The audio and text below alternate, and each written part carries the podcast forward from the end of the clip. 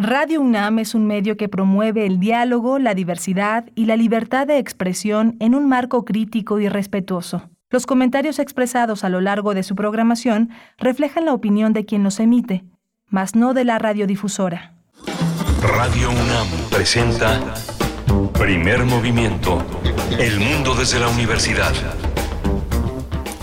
Hola, buenos días. Ya son las 7 de la mañana con 3 minutos en este martes 10 de enero. Estamos aquí en primer movimiento en Radio NAM, en Adolfo Prieto 133, en la Colonia del Valle. Todo un equipo que hace posible esta aventura, esta nave que, que navega en las eh, frecuencias de la radio y en las eh, redes eh, sociales, en el Internet, que hace posible también tener a radio.unam.mx al alcance. Rodrigo Aguilar en la producción ejecutiva, Violeta Berber en la asistencia de producción y mi compañera Berenice Camacho al frente del micrófono. Querida Berenice, buenos días. Miguel Ángel Quemán, un gusto, un gusto estar contigo esta mañana de martes 10 de enero. Ustedes disculparán la voz todavía con algunos efectos de COVID, pero con, ah, con muchos ánimos de estar aquí en esta emisión con contenidos diversos, variados, interesantes para ustedes en esta mañana que vamos a iniciar con música. Edith Citlali Morales nos hace una propuesta musical como cada martes y vamos a tener con ella el inicio de esta, de esta emisión. Vamos a tener también eh, la vacuna Abdala y su aplicación en México. Es el tema que hoy el doctor Mauricio Rodríguez Álvarez desarrolla para arrancar este día, esta nueva oportunidad que tenemos de estar eh, con una opción de salud, con una opción de salvar nuestras vidas con las vacunas que han llegado a México.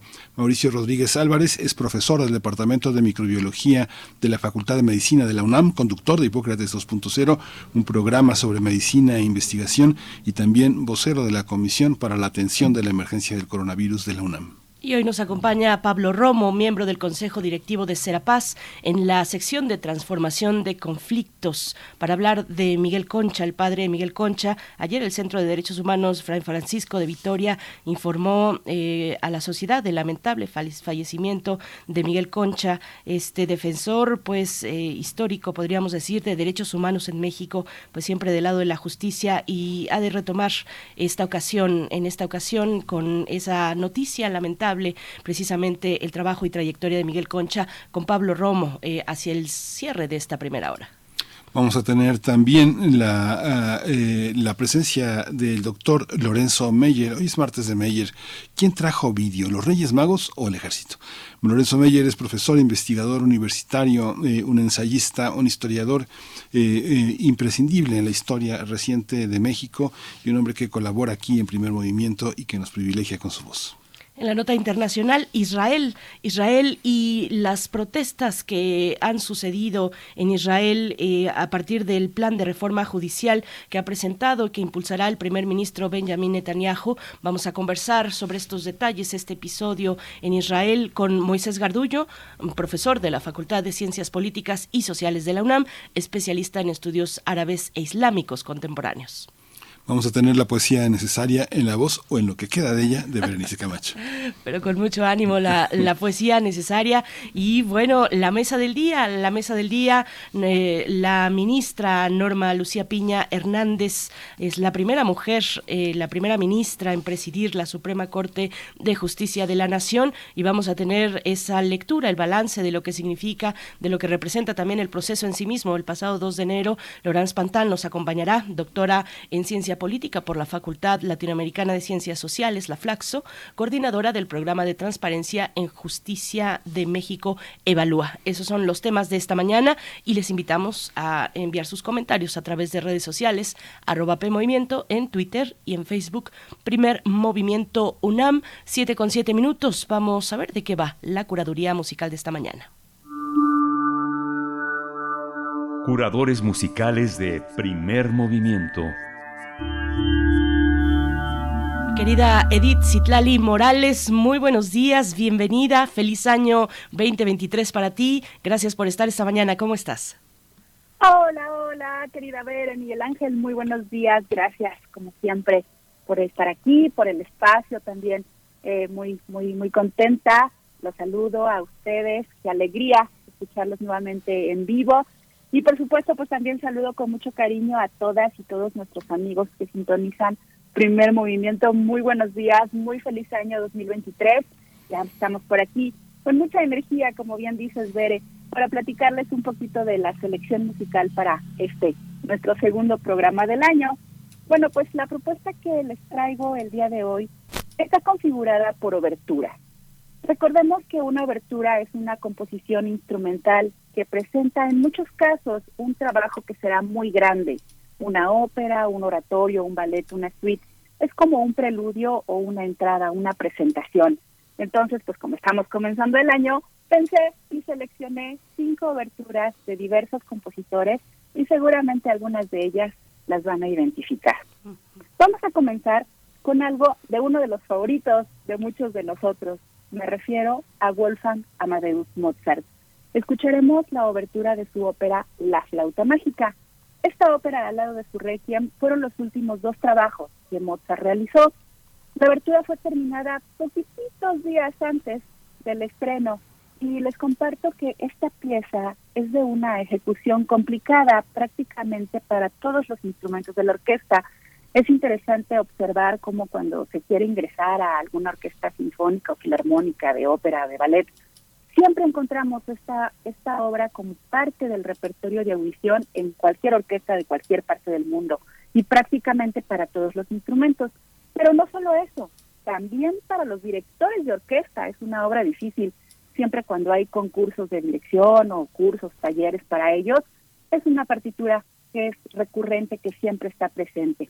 La sección que escucharemos hoy es el alegro, la parte rápida, eh, que tiene un juego contrapuntístico muy interesante entre las diferentes secciones de la orquesta, un carácter muy ligero y jocoso, muy típico de Mozart. Bueno, más adelante escucharemos el extracto de la obertura El murciélago de Johann Strauss II. La abertura en su totalidad es bellísima y la ópera es muy divertida. Por tiempos del programa solo escucharemos también un extracto y espero que disfruten de estos compases alegres del murciélago de Strauss.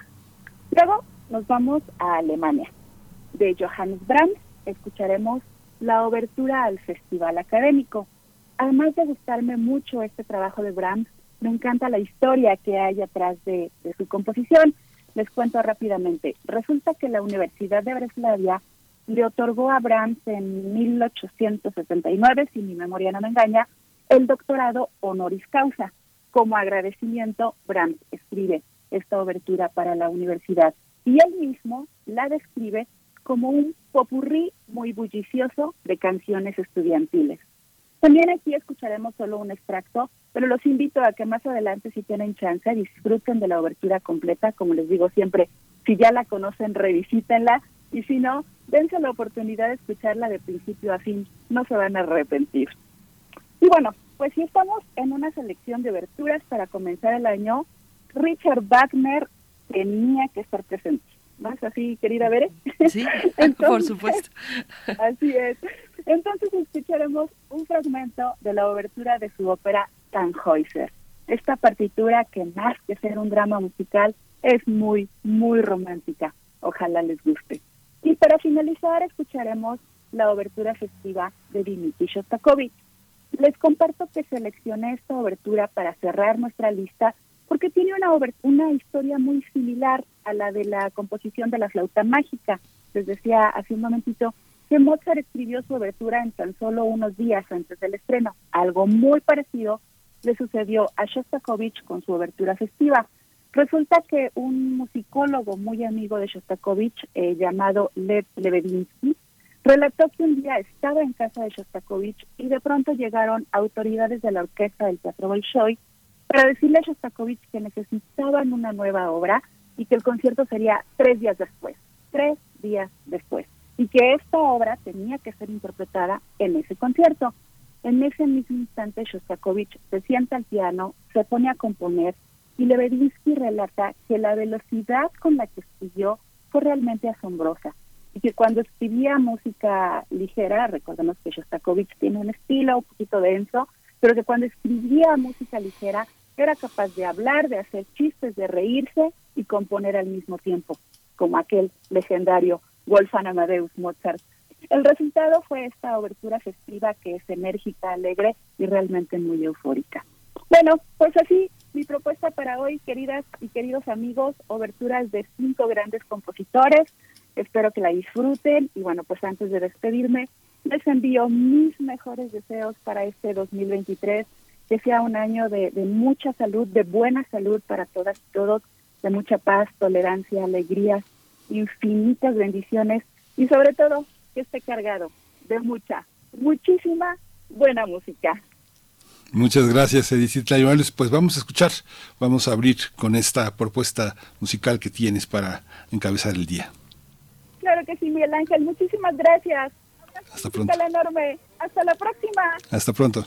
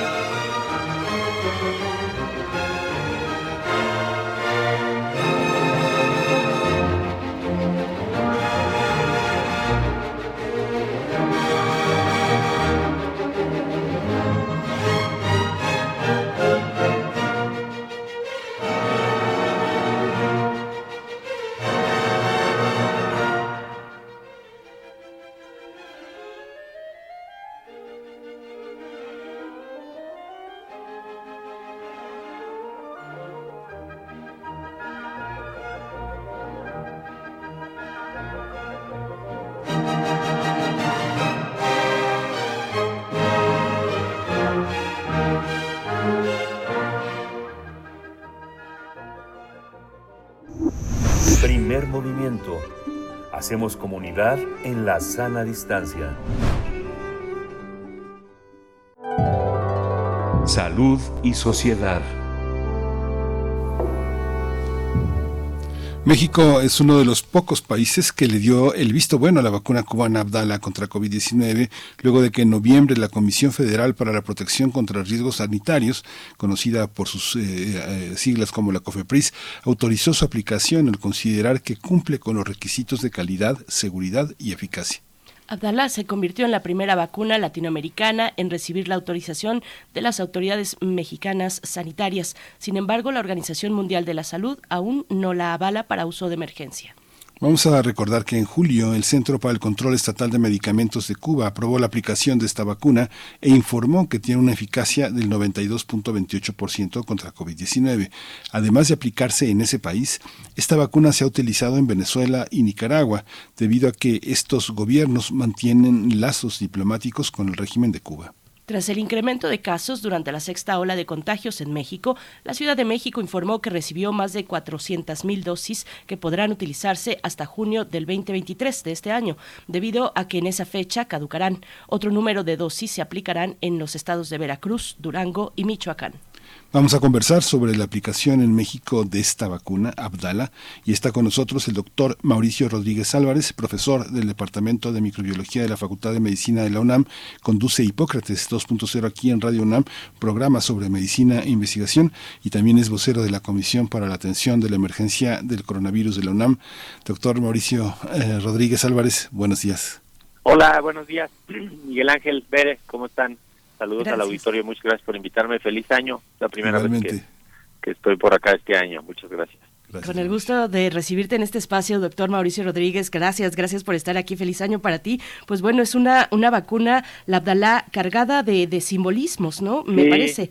Al ser, bueno, es la primera y hasta el momento la única vacuna latinoamericana. ¿Qué decir en esos términos, doctor?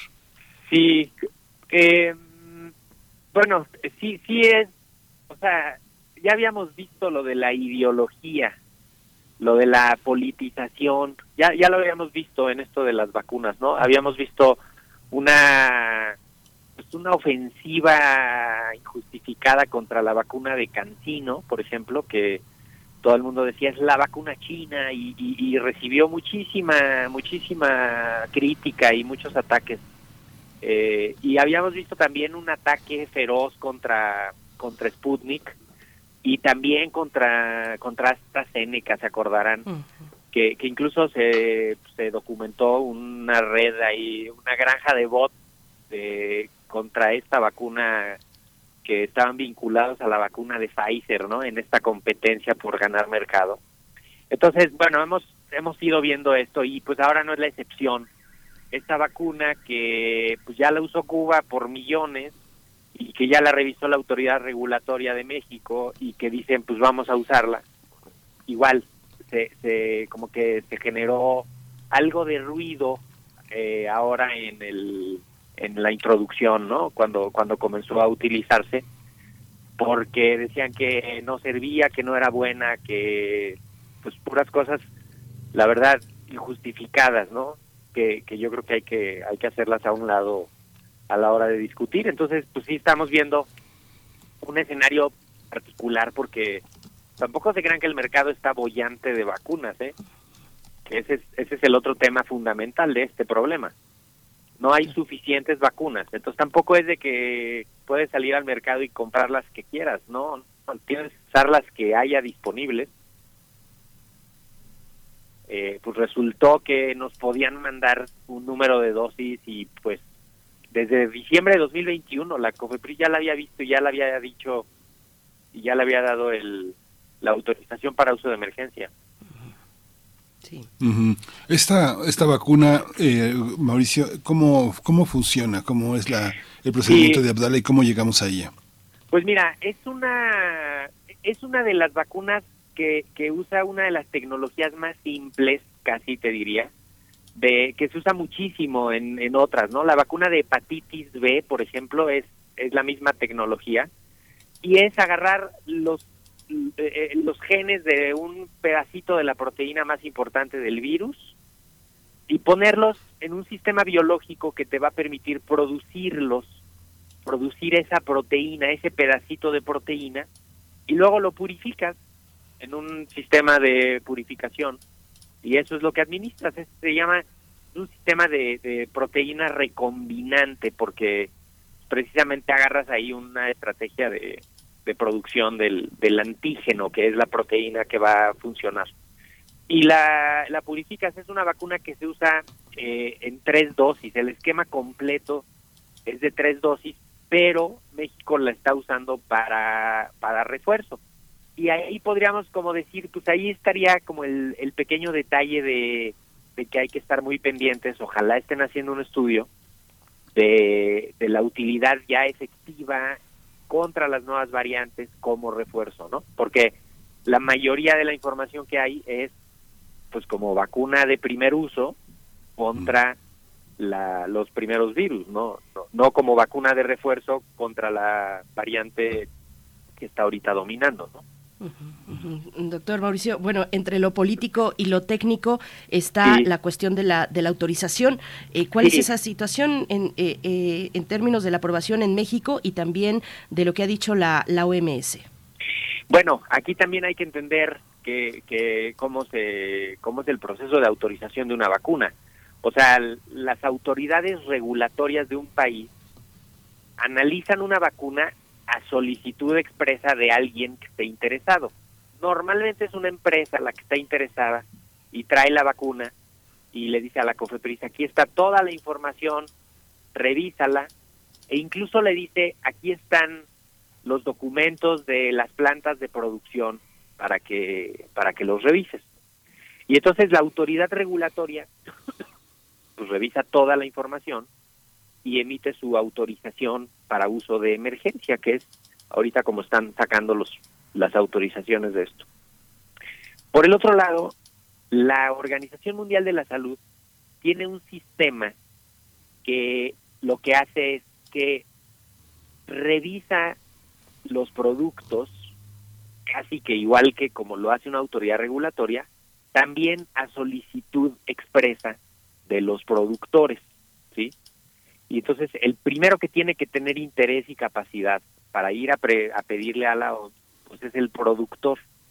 Normalmente es un camino más largo porque pues, generalmente la Organización Mundial de la Salud tiene un, digamos, unos estándares eh, a veces más estrictos simplemente porque van a ir a llevar esas vacunas a, países donde no hay autoridades regulatorias funcionales. Y entonces pues, la Organización Mundial de la Salud les pide mucha información que a veces los productores se comprometen con las autoridades regulatorias a irlo generando. Y la Organización Mundial de la Salud tiene una lista de 20, 25 vacunas que está evaluando al mismo tiempo. Entonces es un proceso muy tardado, muy costoso y para el que tienes que llegar con, generalmente con más información que cuando vas con una autoridad regulatoria de un solo país. Y entonces, eh, cuando ya la Organización Mundial de la Salud revisa todo, dice, sí está bien, recomiendo esta vacuna y emite una recomendación de uso. No, no emite autorizaciones porque no es autoridad regulatoria. Y entonces, pues ya los países o el que la quiera, pues lo, lo, lo usa, ¿no?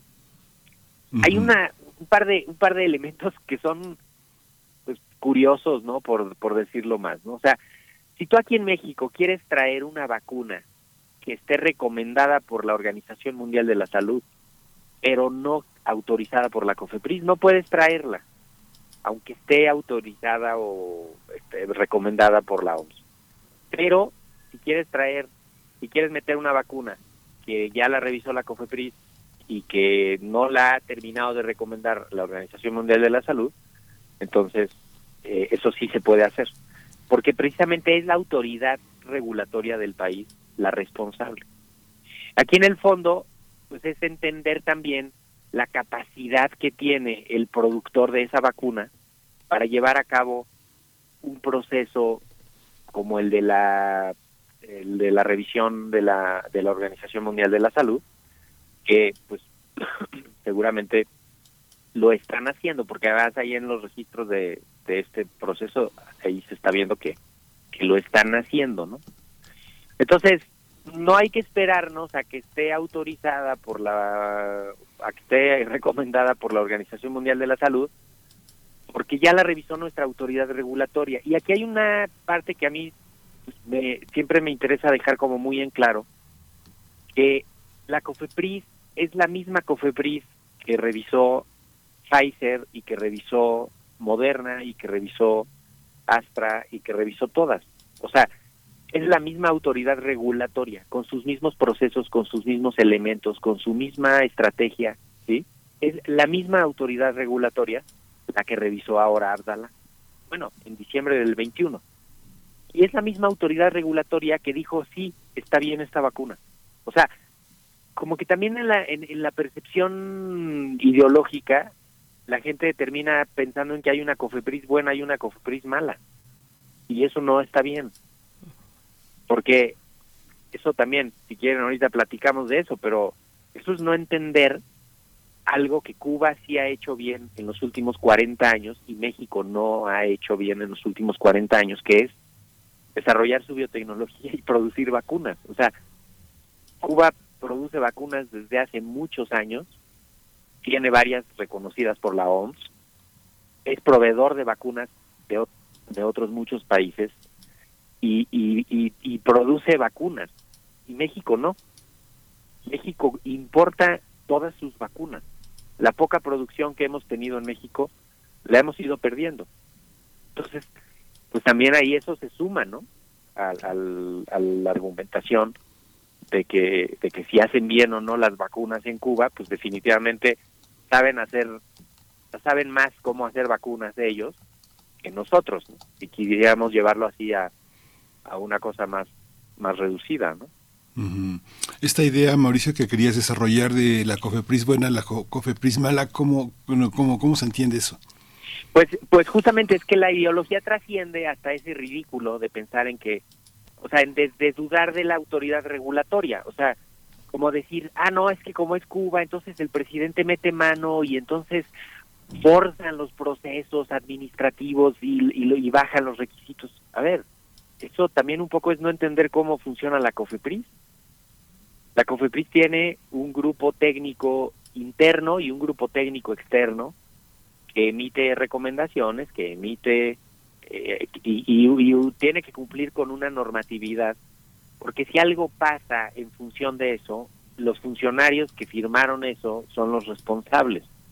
Y no hay un solo funcionario en la COFEPRIS que se atreva a hacer eso, ¿no? O sea, este, yo creo que, que es, puede ser que haya mucha presión política por algo, pero igual eh, se revisan las cosas y si se aprueba, si cumple, se aprueba.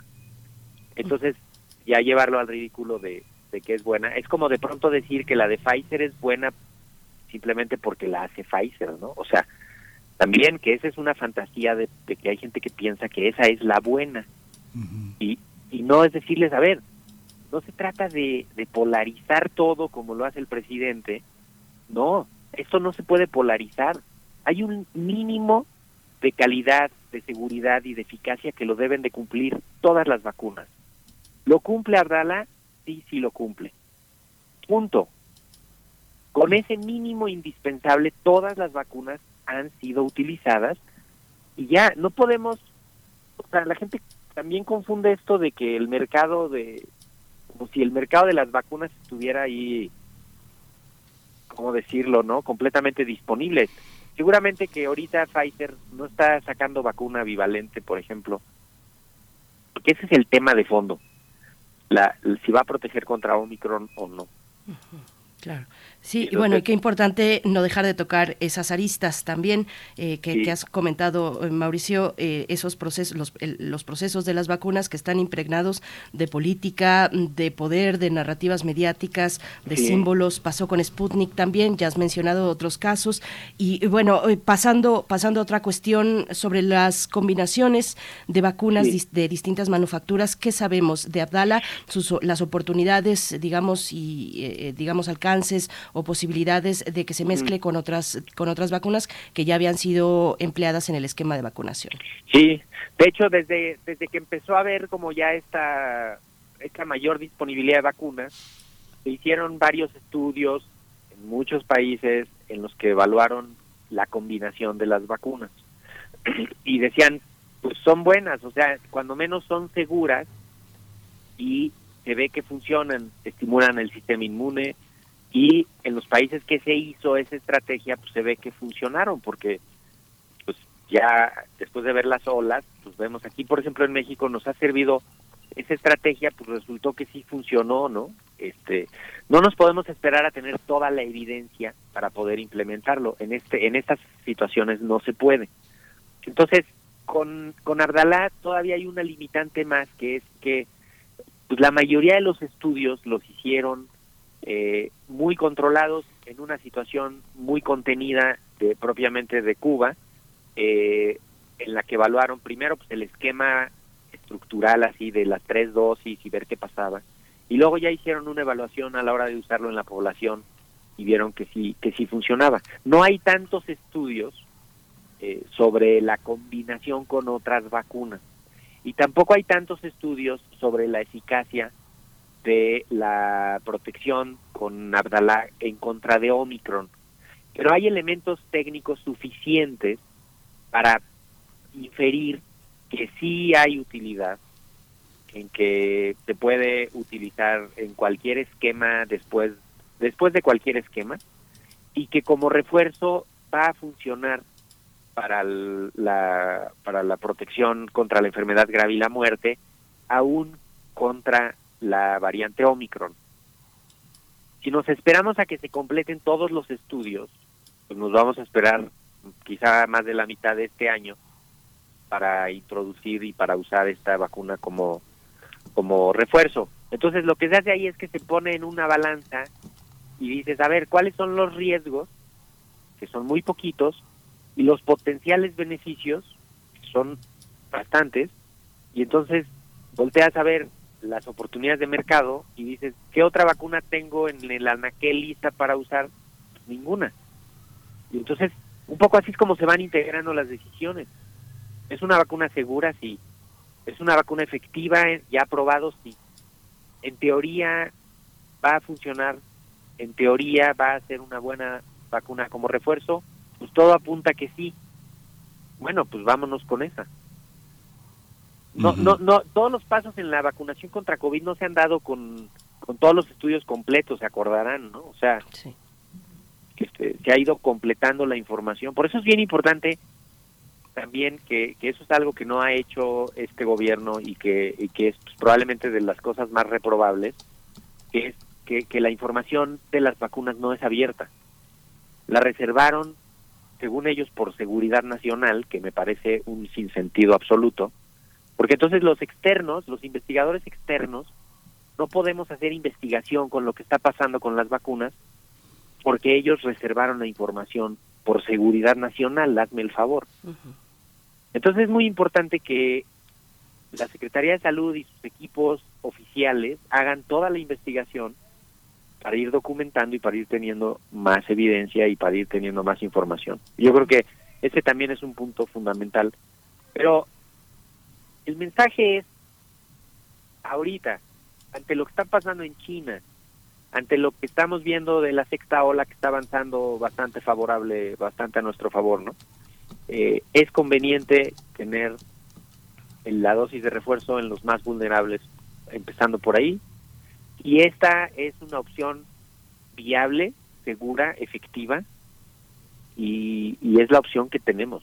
O sea, también es una cosa de realidad. O sea, Pfizer no ha concretado mandar de su vacuna bivalente específica para esta variante, ¿no? No se ha logrado terminar ese negocio. Y nadie más tiene. O sea, Astra no tiene, este, Moderna no tiene. Bueno, Moderna está solo en Estados Unidos también eso no entiende la gente. Creen que levantas el teléfono y pides vacunas.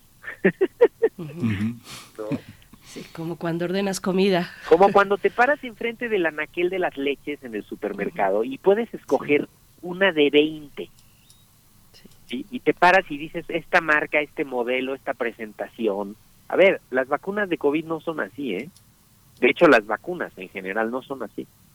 La producción es limitada, este, la disponibilidad es limitada, eh, y, y, entonces, pues eso. Ahora, que si va a ser ultra protectora contra Omicron, bueno, quizá no, pero cualquier protección que aporte, sobre todo a los más vulnerables, es muy buena y ya es ganancia.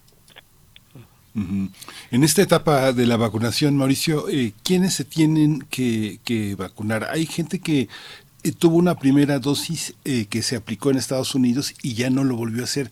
Y va a los centros de salud y dicen, eh, ¿cuál, es la, ¿cuál es la dosis? ¿Ya se aplicó la primera o la segunda? ya me la apliqué en Estados Unidos. Ah, no, entonces ya no se la aplicamos. Me he encontrado con muchas personas que le sucede eso. ¿Cómo, ¿Cuáles son los criterios para aplicarse ahora la vacuna? Quien se aplicó cualquiera vacuna, cualquier vacuna que sea en Estados Unidos, una primera dosis, pero que ya no tuvo una segunda y, y lo dejó pasar. ¿Qué pasa ahora? ¿Que hay que ponerse Abdala dos dosis o es una sola dosis? No, de, de Abdala solo van a, ponerte una dosis de mm. refuerzo. Yo yo pienso que están dándole prioridad a los grupos más vulnerables, que sería a los mayores de 60, a las personas con alguna enfermedad predisponente, que sean mayores de 18 años, eh, y ya casi que con eso se acabarían las poquitas dosis que trajeron, que ese es el otro problema, ¿no? La capacidad de producción del productor solo te pueden mandar poquitas dosis, ¿no? Eh, entonces, ahorita ese, ese yo creo que sería el criterio ideal. Ahora, si tienes este esquema que describes, Miguel Ángel, de, de que fuiste a Estados Unidos o de que te pusiste solo una y luego ya no te pusiste ni el esquema completo, ni el refuerzo, ni nada, entonces ahí quizá lo que, lo que podrías hacer es, cuando menos ponerte ahorita una dosis de refuerzo con Ardala, si eres mayor de 18 años como, como con este razonamiento de decir, a ver, eh, yo, yo no estoy completamente protegido. La protección máxima se logra con, con un esquema completo, ya sea de una o de dos dosis, y con una dosis de refuerzo. Ese sería como el, el esquema de protección pues óptimo. Si eres vulnerable, si eres inmunocomprometido, si tienes algún problema de salud o algo adicional, entonces sí dos refuerzos. Y con eso estás ahorita fuera de la zona de riesgo. Hay que ver cómo evoluciona. También hay que asumir que ya probablemente al 90% de la población ya le dio COVID y ya tiene protección por la enfermedad. Y eso también suma y eso también te protege. Entonces, en, en resumen, Miguel Ángeles, ve y si puedes ponte un, una dosis de refuerzo ahorita de, de, esto, ¿no? Y, y esperemos que sean pocos los que están en esa situación. Los que nos pusimos cancino y luego una dosis de refuerzo de Moderna, ya fue en febrero del año pasado, eso ya fue hace casi un año. Sí. Pues conviene ir a ponerse un refuerzo de Abdalá. Pues doctor Mauricio, eh, una última pregunta, que es una pregunta además de la audiencia, eh, muy, muy eh, pues directa. pregunta José Ramón Ramírez, ¿por qué en México no, puede, no se puede producir, por qué México no produce una vacuna anti-COVID-19? Pues está produciendo, está desarrollando una, porque precisamente en Cuba la pudieron hacer porque tenían una plataforma que lleva 40 años funcionando. Aquí en México, en los últimos 30 años, pues en vez de invertir para producir vacunas, se desinvirtió y se desincentivó y se desmanteló el, la capacidad de producción de todo, ¿eh? de públicos y de privados. Entonces México no puede producir una vacuna porque no tiene esa capacidad como no tiene ni una empresa que pueda desarrollar desde cero y no tiene toda esa pues digamos toda esa experiencia sobre una plataforma que ya esté corriendo. Aquí hay unas, unas honrosas excepciones, ¿no? Lo de lo que hicieron con Cancino de traer para producir la, la segunda mitad de la vacuna aquí en México, igual lo hicieron con con AstraZeneca, la vacuna de AstraZeneca para para para COVID con, con, con los laboratorios de Liomont y los de Cancino con Drogmex, creo, en Querétaro. Y eh, Y la vacuna patria, ese es el mejor ejemplo, o sea, la vacuna patria pues, se está desarrollando, se va a producir aquí, pero pues está pasando por todos los caminos por los que debe de pasar. Y como no tiene una cartera ilimitada de recursos, porque no le dan dinero, porque no está en las prioridades de nadie, ¿no? Entonces, pues también ese es el otro problema. Que, que no, nunca ha estado, lo de las vacunas nunca ha estado en la prioridad de ningún político, pero en las prioridades en serio. O sea, todo ese dineral que le están metiendo al, a los otros proyectos estratégicos, eso tendría que haberse redirigido a producir vacunas. Para que en cinco años tengamos una o dos plantas de nivel mundial para producir nuestras vacunas. Pero eso no se está haciendo.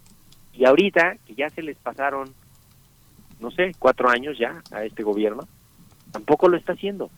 Entonces, ¿en qué momento va a ocurrir? No nos queda claro, ¿eh? Y es frustrante porque tenemos biotecnólogos, tenemos este inmunólogos, tenemos bioquímicos, tenemos químicos farmacéuticos, tenemos una capacidad humana enorme, pero simplemente no hay quien se anime a hacer un proyecto de esa de ese de esa envergadura y pues lo pagamos todos. Finalmente a ver de dónde conseguimos vacunas, a ver quién nos puede vender y estamos a expensas de, de lo que de lo que ocurre en otros países, ¿no? Y eso pues eso sí hay que pensarlo como nación. Eso sí es seguridad nacional.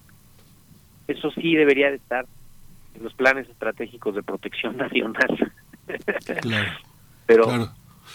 No estado. por lo pronto ponérsela. Creo Sí. que el mensaje final es es una vacuna segura, es una vacuna efectiva, es una vacuna de calidad y es la vacuna disponible.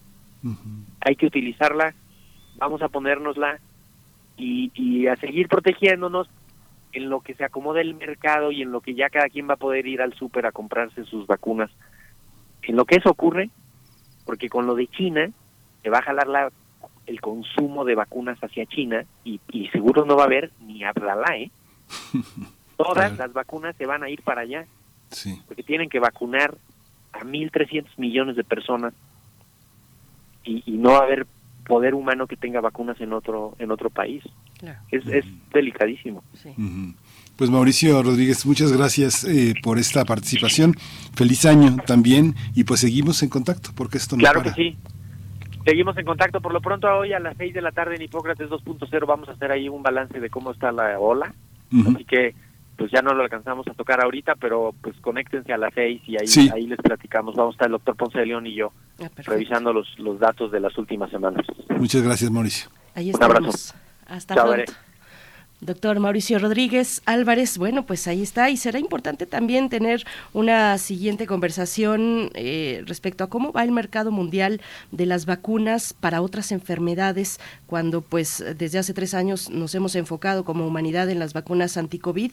Hay repercusiones de, eh, de COVID-19 en los mercados de vacunas. La OMS publicó en noviembre pasado los primeros datos al respecto. Es también un tema interesante, el mercado de las vacunas. Pues bueno, nosotros vamos a ir eh, a nuestra sección de transformación de conflictos, 7 con 46 minutos.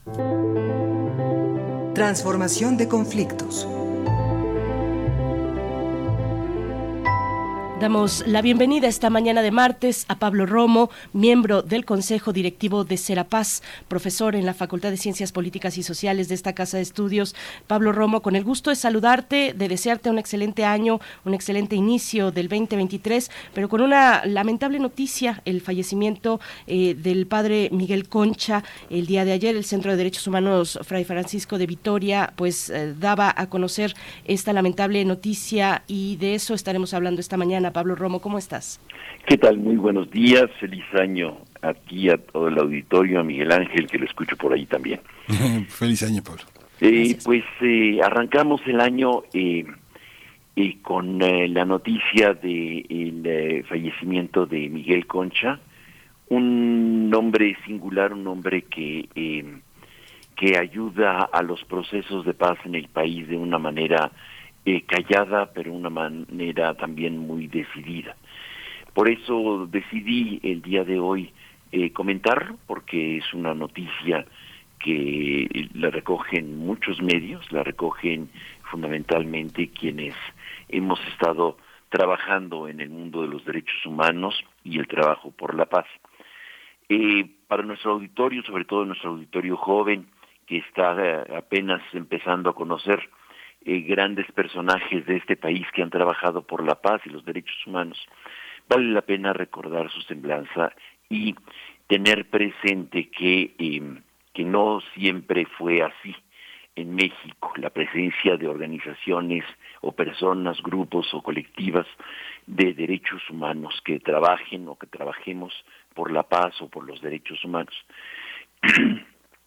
Fue eh, hasta los años 80 cuando se inicia de una manera sistematizada, no porque no se defendieran los derechos humanos previamente, con grandes personalidades como doña Rosario Ibarra, como los del sindicato ferrocarrilero, como los eh, eh, sindicatos eh, que había em, en el pasado, digamos, en los años 60, 70, grandes movimientos que, que, buscaban la reivindicación de los derechos políticos, de los derechos civiles, pero de una manera sistematizada, de una manera eh, eh, profesional para eh, recuperar los testimonios, sistematizarlos, publicarlos, denunciarlos y buscar acciones de políticas públicas o de transformaciones sociales que pudieran incorporar los derechos humanos en el país. se inicia de una manera mucho más em, sistemática en los años 80. Es en el 84 cuando se forma, eh, se funda el Centro de Derechos Humanos Fray Francisco de Vitoria, en honor a un dominico del siglo XVI que defiende los derechos de los de las nuevas eh, em, eh, tierras, de los habitantes de las nuevas tierras, de los indígenas y de los pobladores de, de lo que posteriormente se llamó las Américas. En el fondo eh, era recordar eh, la, tradición de las y los dominicos que trabajaron por la defensa de los derechos humanos desde el siglo XII hasta y fundamentalmente el siglo XVI eh, en la escuela de Salamanca. Y va, va a fundar Miguel Concha eh, junto con otros dominicos este centro de derechos humanos que es de alguna manera pionero en la eh, defensa, promoción, sistematización y denuncia de los de las violaciones a los derechos humanos en el país.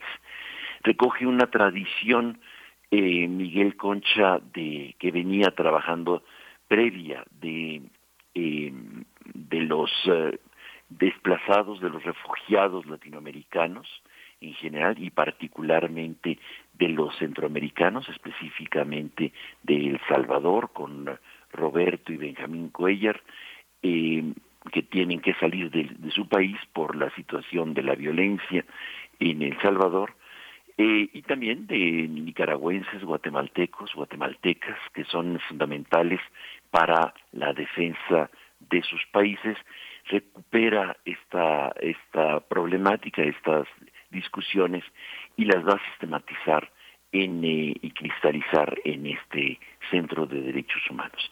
¿Por qué es importante para nuestros temas? Porque es uno de los fundamentos eh, clásicos, básicos, para construir la paz. La paz no se construye si no hay un respeto, como siempre hemos, hemos dicho, a los derechos humanos. De ahí que Miguel Concha, constructor de la justicia, un hombre apasionado por la verdad y la justicia, va a ser puente de muchos procesos sociales eh, y civiles para la construcción de la paz.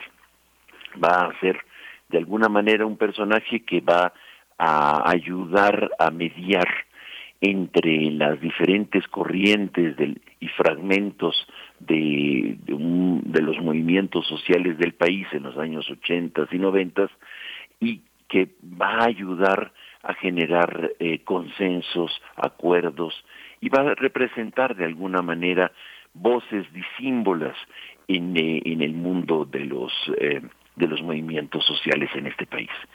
El padre Miguel Concha, que fallece el día de ayer, y que aún es velado en las instalaciones del CUC, Centro Universitario Cultural, a unos pasos de la UNAM, eh, influye mucho en, en, em, en, el mundo de, la paz de, de, la universidad, es profesor en la universidad, en, en ciencias políticas, también en, eh, en contaduría y administración, y participa constantemente, muy frecuentemente, en eh, conferencias sobre temas eh, de, de, su fe en el mundo cristiano hasta temas eh, fundamentales que van a eh, describir sobre todo en aquellos años las situaciones de los gobiernos de facto de Nicaragua, Guatemala, Honduras, El Salvador, Chile, Uruguay o Brasil.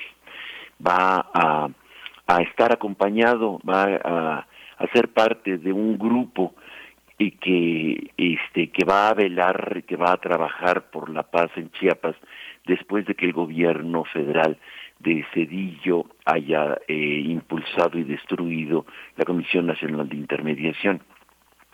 Este grupo de paz con democracia en el que van a participar este diversos eh, personalidades intelectuales eh, como por ejemplo don Pablo González Casanova eh, van a, eh, impulsar constante y permanentemente en el proceso de paz en Chiapas, particularmente abogando por eh, los pueblos indígenas y por la salida del ejército de sus comunidades.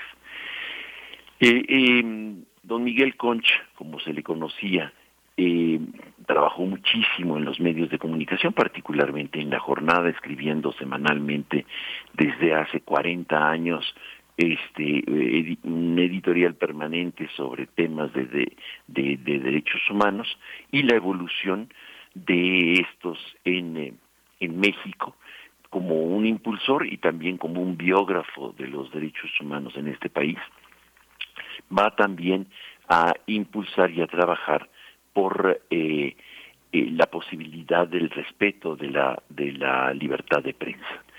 Es uno de los grandes de este país que va a impulsar y a promover y a defender el derecho a la libertad de prensa, que junto con otro gran periodista que este Radio UNAM recuerda con mucho cariño, Miguel Ángel Granados Chapa, van a ser grandes impulsores en trabajos eh, muy específicos y muy concretos para eh, mediaciones, trabajos de interlocución con el Estado y sobre todo para la defensa de los más pobres, de los más necesitados, de los que no tienen voz y que Miguel Concha les daba voz.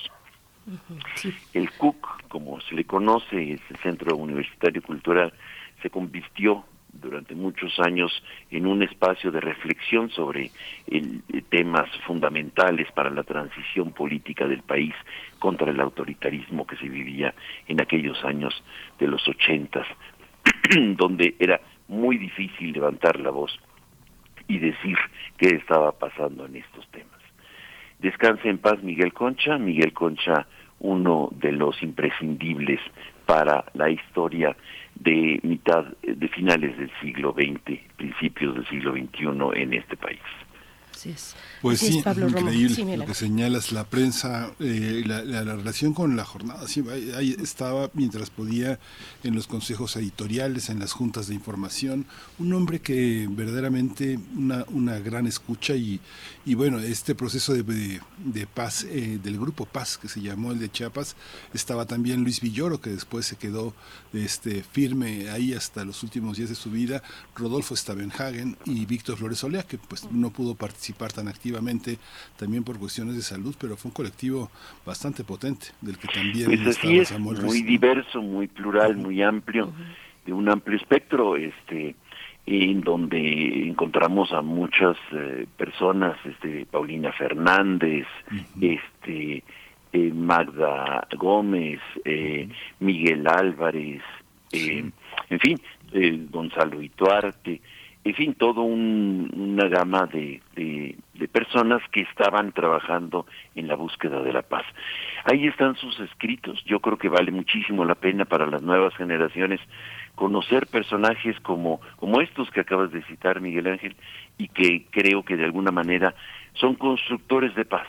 Nunca abogaron por las armas, más bien abogaron por la discusión, el debate, la reflexión y la sistematización y la recuperación de la voz de los que no tenían voz.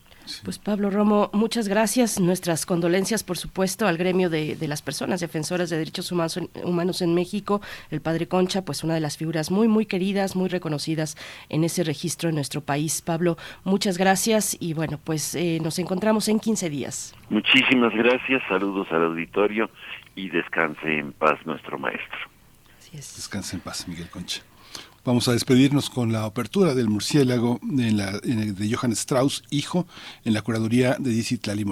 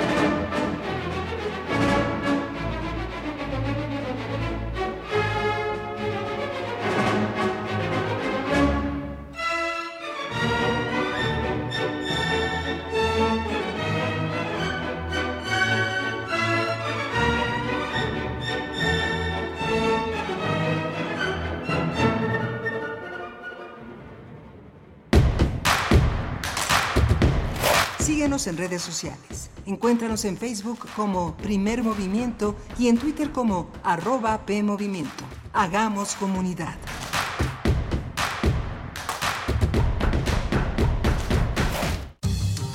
La ciencia que somos. La ciencia que somos. Iberoamérica al aire. Descubre la ciencia que está presente en tu día a día a través de cápsulas, reportajes, entrevistas y reportes en vivo. Viernes de 10 a 11 horas por el 96.1 FM. La ciencia que somos. Iberoamérica al aire. Una coproducción de Radio UNAM y las direcciones de divulgación de la ciencia y de las humanidades. Hipócrates 2.0 Mantenerse informado es parte importante de la vida. La información nos da la oportunidad de tomar las mejores decisiones, principalmente para la salud. Soy Mauricio Rodríguez, conductor de Hipócrates 2.0, donde cada semana llevamos para ti los mejores contenidos y especialistas en materia de salud. Escúchanos. Hipócrates 2.0, martes a las 18 horas, por Radio UNAM. Experiencia Sonora. Hola. Hola, Julie. Hermana, te voy a hacer una pregunta. ¿Por qué es valioso que tengas tu INE aunque vivas en los Estados Unidos? Por ti, por mi familia, porque amo México. El INE es una identificación, es mi voz. Además me permite votar. Si tienes familiares o amigos que vivan en el extranjero, diles que tramiten su INE. Es gratis. Mi INE es valioso porque es mi voz en México. Las modas vienen y se van. Y hoy, el cristal o metanfetamina está de moda. Pero lo que viene y no se va son sus efectos dañinos. El cristal quita el hambre y el sueño, provocando alucinaciones y psicosis. Es muy agresivo para el cuerpo y la mente. Ahora el narco le añade fentanilo para engancharte desde la primera vez. Y el fentanilo mata. No te arriesgues. Si necesitas ayuda, llama a la línea de la vida 800-911-2000. Secretaría de Gobernación. Gobierno de México.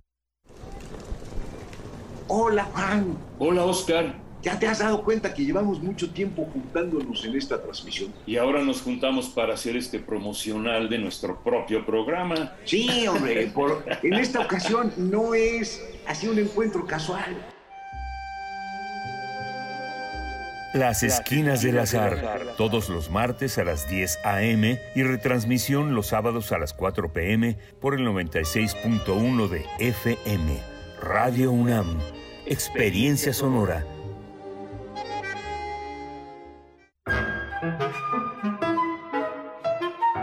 Querida audiencia madrugadora de testimonio de oídas, sigamos escuchando y develando hacia dónde nos lleva la música nueva y su quehacer sonoro.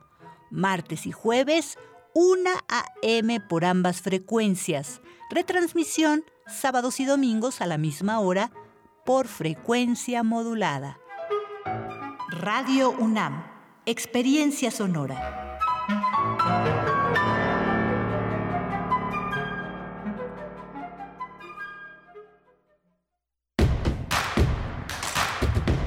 Queremos escucharte. Llámanos al 55 36 43 39 y al 55 36 89 89. Primer movimiento. Hacemos comunidad. 8 de la mañana con 4 minutos. Buenos días. Estamos iniciando nuestra segunda hora de transmisión en esta mañana de martes. Ya es martes 10 de enero del 2023. Estamos también enlazados con Radio Nicolaita a partir de esta hora y hasta las 9 a través del 104.3 en Morelia en la frecuencia modulada para enviarles saludos y bueno, con contenidos diversos en, en la cabina. En cabina de Radio UNAM se encuentra Rodrigo Aguilar en la producción ejecutiva, Violeta Berber en la asistencia de producción, Arturo González esta mañana en los controles técnicos, en la operación técnica de la consola, Tamara Quirós con sana distancia en redes sociales y Miguel Ángel Quemain en la conducción. Buenos días, Miguel Ángel. Hola, Berenice, buenos días a todos nuestros radioescuchas. Estamos en primer movimiento con, una, con un menú interesante para esta segunda hora con la que enlazamos a la radio Nicolaita ya en Morelia, Michoacán, en ese gran estado que tiene una radio universitaria. Eh, ¿Quién trajo vídeo? ¿Los Reyes Magos o el Ejército? Va a ser el tema de esta mañana para Lorenzo Meyer, quien es profesor, ensayista, investigador universitario, historiador, un hombre de las ciencias sociales que indaga todos los días sobre la realidad política que vive nuestro país. Y en nuestra nota internacional haremos un análisis de lo que ocurre en Israel ante estas protestas sociales que rechazan la propuesta de reforma judicial del primer ministro Benjamin Netanyahu. No ha gustado a una buena parte de la población y vamos a conversar con Moisés Garduño, profesor de la Facultad de Ciencias Políticas y Sociales de esta Casa de Estudios, especialista en estudios árabes e islámicos contemporáneos. Miguel Ángel es el menú para esta hora que ya inicia. Antes de irnos con nuestros contenidos, solamente, bueno, decir con atención, con principal y especial atención, ayer la Facultad de Artes y Diseño de la UNAM, eh, a través de la cuenta de Twitter de la misma UNAM, lamentó el fallecimiento, sensible fallecimiento de Yaretsi Adriana Hernández Fragoso, la alumna de la licenciatura en Artes Visuales, víctima mortal, lamentablemente víctima mortal de los hechos del pasado 7 de enero en la línea 3 del metro de la Ciudad de México. Y bueno, un hecho, por supuesto, que lamentamos como comunidad universitaria, nos sumamos a las condolencias para su familia, para sus compañeros, para sus amigos. Eh, el presidente López Obrador, desde su conferencia matutina, dijo que desde, desde el gobierno capitalino se están investigando las causas, se va a revelar la verdad de lo sucedido, así lo dijo, además de que hay una investi- investigación judicial en curso, pero bueno, saber qué sucedió, qué originó el accidente, fue lo que dijo el mandatario de la República, Miguel Ángel, con este, con este hecho que, bueno, de lo dicho, como comunidad nos une eh, en las condolencias y bueno, pues en esta lamentable noticia del fallecimiento de Yaretsi Adriana Hernández Fragoso, que, que en paz descanse, esta alumna de la licenciatura de Artes Visuales Miguel Ángel. Ya la línea 3, eh, donde ocurrió esto donde ocurrieron estos hechos. Hay que determinar un, un, accidente de qué tipo, en fin, y estar atentos a lo que digan las autoridades, las investigaciones que corren. Pero bueno, ya el servicio de la línea 3 se ofrece en su totalidad de universidad a Indios Verdes, es lo que ha dicho el metro, el sistema de transporte colectivo metro, eh, después de verificar los diferentes sistemas, dijeron en su cuenta de Twitter, después de verificar los diferentes sistemas de operación y las condiciones de seguridad, se reanuda el servicio en la raza, Potrero, Deportivo 18 de marzo y en la terminal Indios Verdes. Fue lo que, eh, pues, lo que han publicado esta mañana muy temprano, esta mañana de 10 de enero a las 7.20 de la mañana eh, la información a través de la cuenta de Twitter del Metro de la Ciudad de México, Miguel Ángel. Sí, muy lamentable lo que sucedió. A mí, eh, personas cercanas me dijeron, yo a la misma hora, en, ese, en esa misma línea, iba yo ayer. Es algo muy, muy, este, muy lamentable y pues nos sumamos a estas condolencias y a esta a este sentido pues de la del optimismo de reanudar las actividades y esperar que no se repita esperar que no se repita y saber cuáles son los resultados de esta investigación judicial en curso. Pues bueno, ahí está este tema que, que, estaremos abordando. Miguel Ángel, pues nos vamos ya con nuestra nota nacional con el doctor Lorenzo Meyer. Vamos. Primer movimiento. Hacemos comunidad con tus postales sonoras. Envíalas a primermovimientounam.gmail.com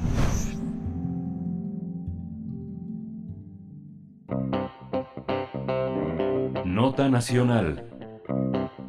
Damos la bienvenida al doctor Lorenzo Meyer, profesor investigador universitario, para hablar de eh, la detención de Ovidio Guzmán, el hijo de Joaquín Guzmán Loera, la semana pasada. ¿Quién trajo a Ovidio? ¿Los Reyes Magos o el Ejército? Es la manera en la que titula su participación esta mañana de martes. Doctor Lorenzo Meyer, muy buenos días. Bienvenido, como siempre, a Primer Movimiento. Buenos días, buenos días.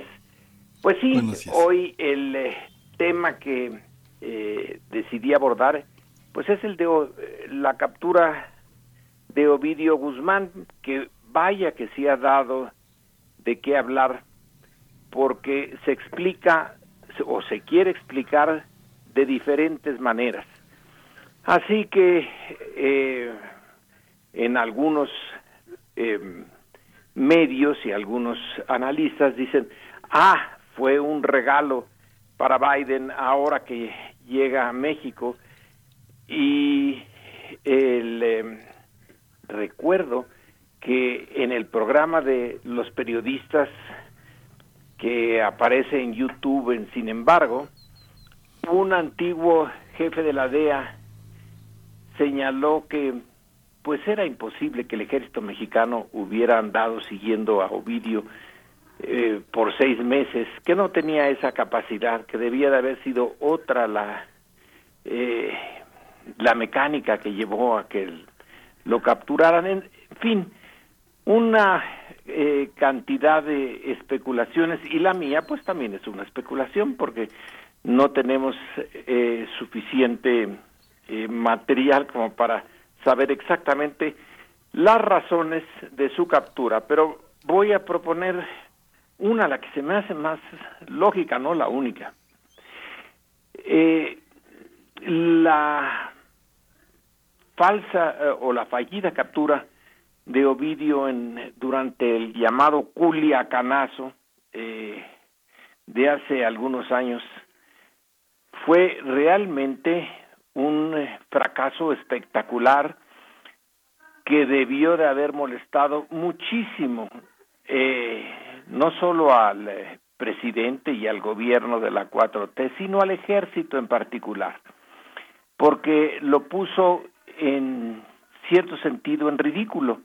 Recordemos que en esa eh, operación que se llevó a cabo en Culiacán, bueno, pues sí, se logró localizar a Ovidio y se le sacó de la casa en donde estaba y en ese momento eh, finalmente se le tuvo que dejar en libertad para evitar lo que estaba sucediendo alrededor, que la gente eh, del cártel de Sinaloa había eh, tenía la posibilidad de actuar contra eh, los familiares de los militares destacados en la zona.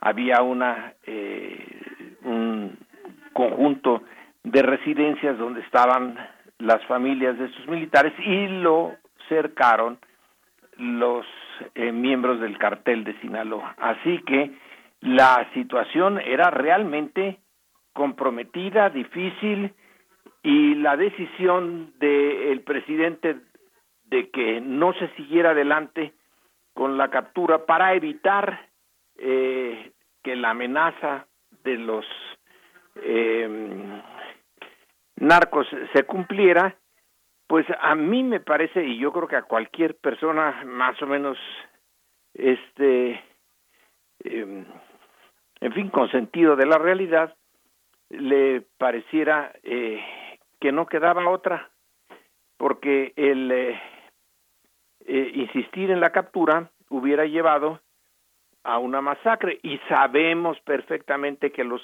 eh, narcotraficantes no se tientan el corazón para hacer estas cosas.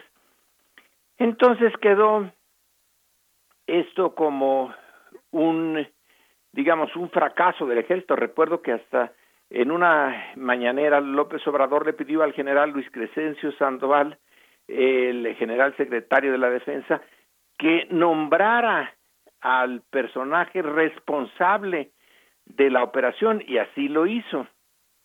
Eh, entonces fue realmente eh, eh, humillante para el ejército hasta tener que denunciar a uno de sus propios elementos por haber hecho eso con eh, bueno sin el cuidado eh, propio de la operación.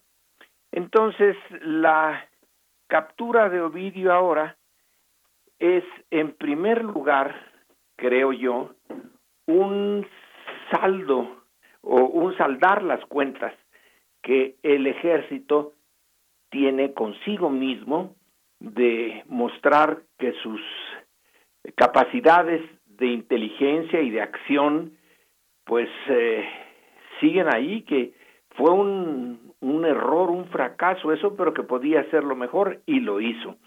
Eh, a Ovidio eh, lo eh, pescaron en un poblado cercano a Culiacán, eh, de Jesús María, que es más o menos eh, chico, y donde no tenía la posibilidad que sí tuvo en Culiacán eh, de poner en peligro a una eh, ciudad mucho mayor, es decir, se eligió una ciudad donde se sabía que estaba Ovidio desde hace tiempo, ahora lo, lo estamos viendo con los reportajes que se, sale en diario, que ahí tenía, eh, que ahí residía y que tenía la protección de todo ese pueblo que ahora eh, está eh, entre entristecido e indignado porque eh, se capturó a Ovidio ya que era el benefactor del pueblo, era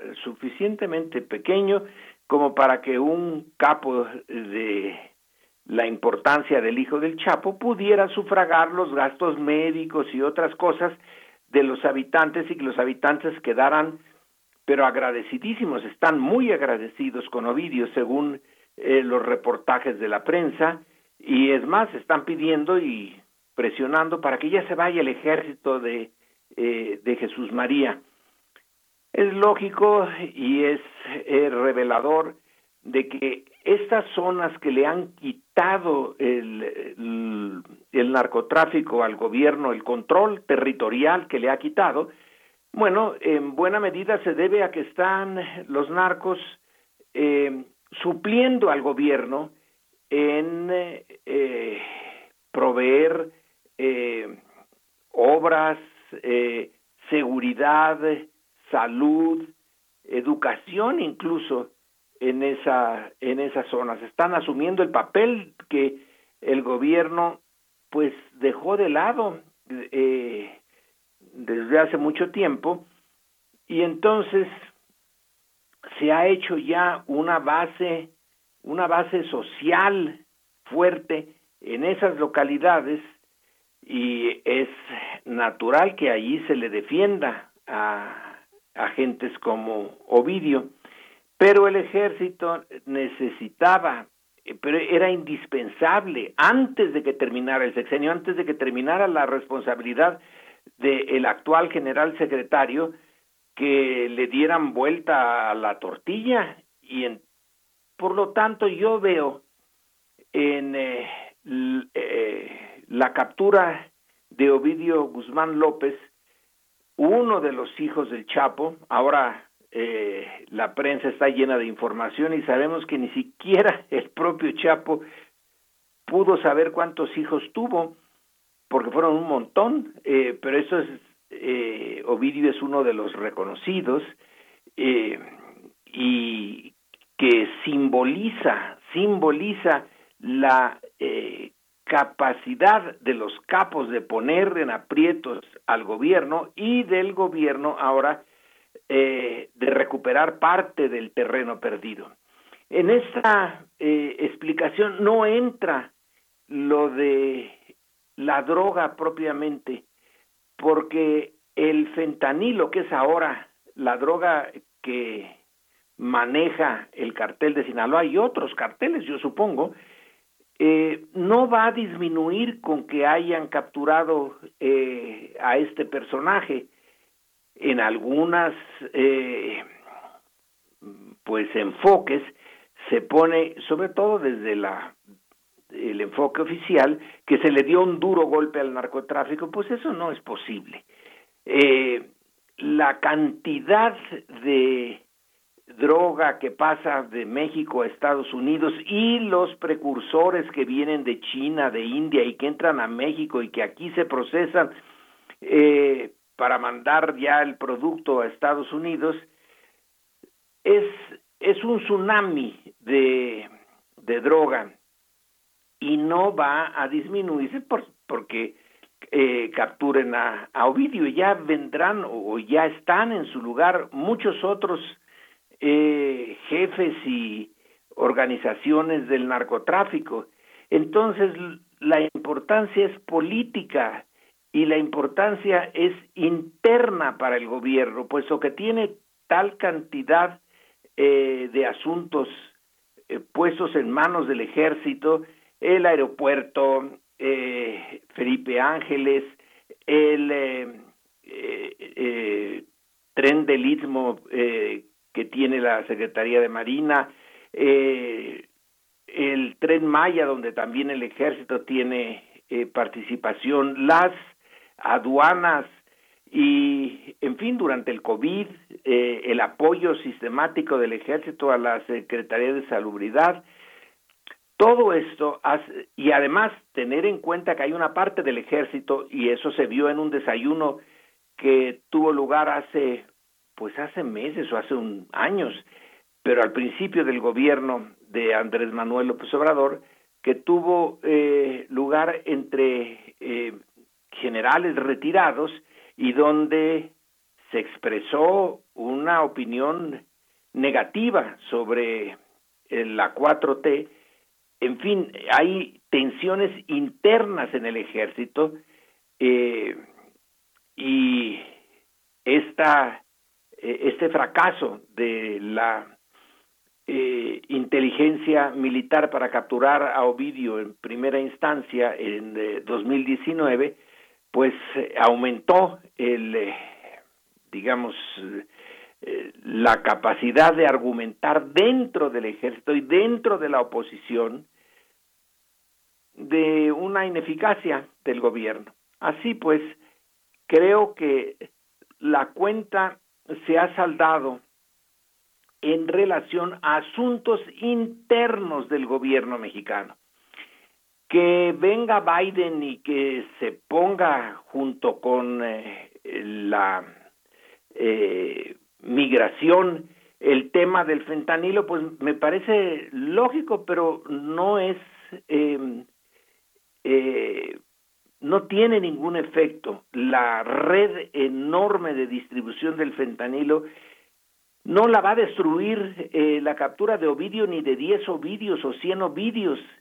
Eso tiene que ver con el, la demanda, la gran demanda de eh, este eh, producto eh, químico, de esta droga química, que por cierto tenemos que eh, por lo menos hacer una referencia que el uso de esa droga empezó con medicinas de patente de laboratorios norteamericanos que se dieron como si fueran dulces por parte de un grupo de médicos que aumentó la adicción al fentanilo como una droga para eliminar dolores y angustias, etcétera, y luego ya se dio marcha atrás, ahora se tiene más control en Estados Unidos de esta droga, pero ya se hizo, ya se creó el mercado.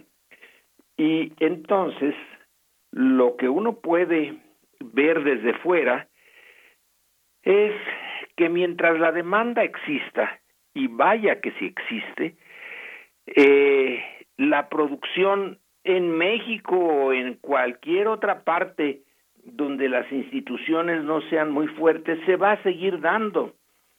Eh, que la solución, si es que hay solución al, eh, al tema de la drogadicción, pues está en otra parte. No sé exactamente dónde esté, pero probablemente hay una mala solución en, eh, en hacer legal, en legalizar la, la droga. Claro que eso no impide que los efectos dañinos, muy dañinos del fentanilo sigan teniendo lugar, pero si no se criminaliza, por lo menos sí eh, se puede disminuir el impacto de el crimen organizado en esta eh, actividad. Así que si se quiere entrar a resolver, medio resolver este problema, no es por la vía de eh, la captura de los ovidios de este mundo, sino es eh, fijando la atención en la demanda. ¿Qué es lo que lleva a esa demanda?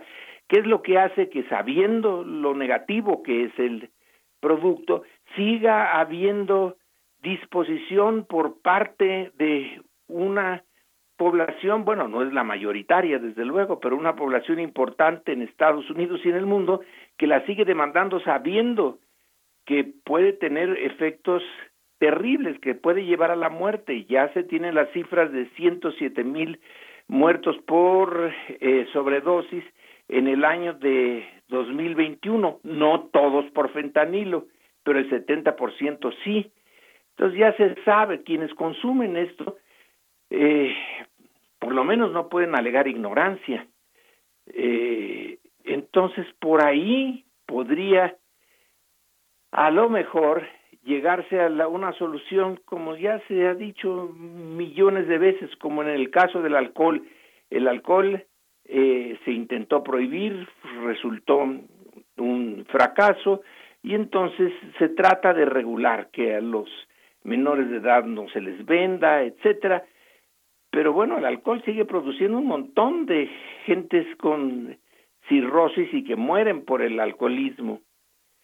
Eh, no hay forma de, de evitarlo, es parte de una cultura, en este caso no de una civilización, sino mundial. Eh, por tanto, y concluyendo y recapitulando, la captura de Ovidio tiene efectos eh, internos en la eh, red institucional eh, de la que dispone el gobierno, en donde el ejército está en el centro y el haber logrado la captura de quien los humilló, bueno, pues más o menos pone este el eh, score en, eh, en igualdad de circunstancias en uno a uno se falló en la primera, se tiene éxito en la segunda, y cuando hay alguien desde la oposición que dice ah, este es un regalo para Biden, eh, esto es eh, como rendirse ante las presiones norteamericanas, pues resulta una explicación bastante eh, pobre. Quiere decir que todo se hizo para saber que Biden llegaría a México, eso sí se sabía, y dónde estaba eh, el eh, objetivo de la captura y, se hizo exactamente para qué. Si no sirve el, eh, el eliminar a un capo para evitar que el comercio del fentanilo siga. Eh, esta solución no es solución, pero a los problemas internos y a las presiones internas de la institución que ahora es más relevante que antes que es el ejército, yo creo que sí sirve bastante. Y yo encuentro ahí pues la, la razón principal, no la única, pero la razón principal de que se haya llevado a cabo esa captura, que hay que ver que tiene un costo muy alto.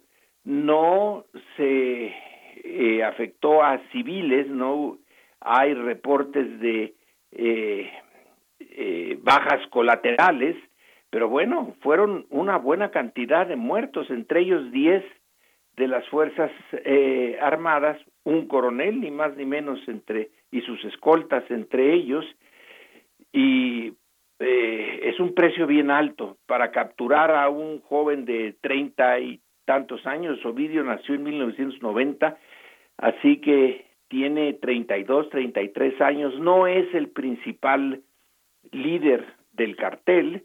Eh, el Mayo Zambada supongo que es muchísimo más importante y no lo han podido encontrar.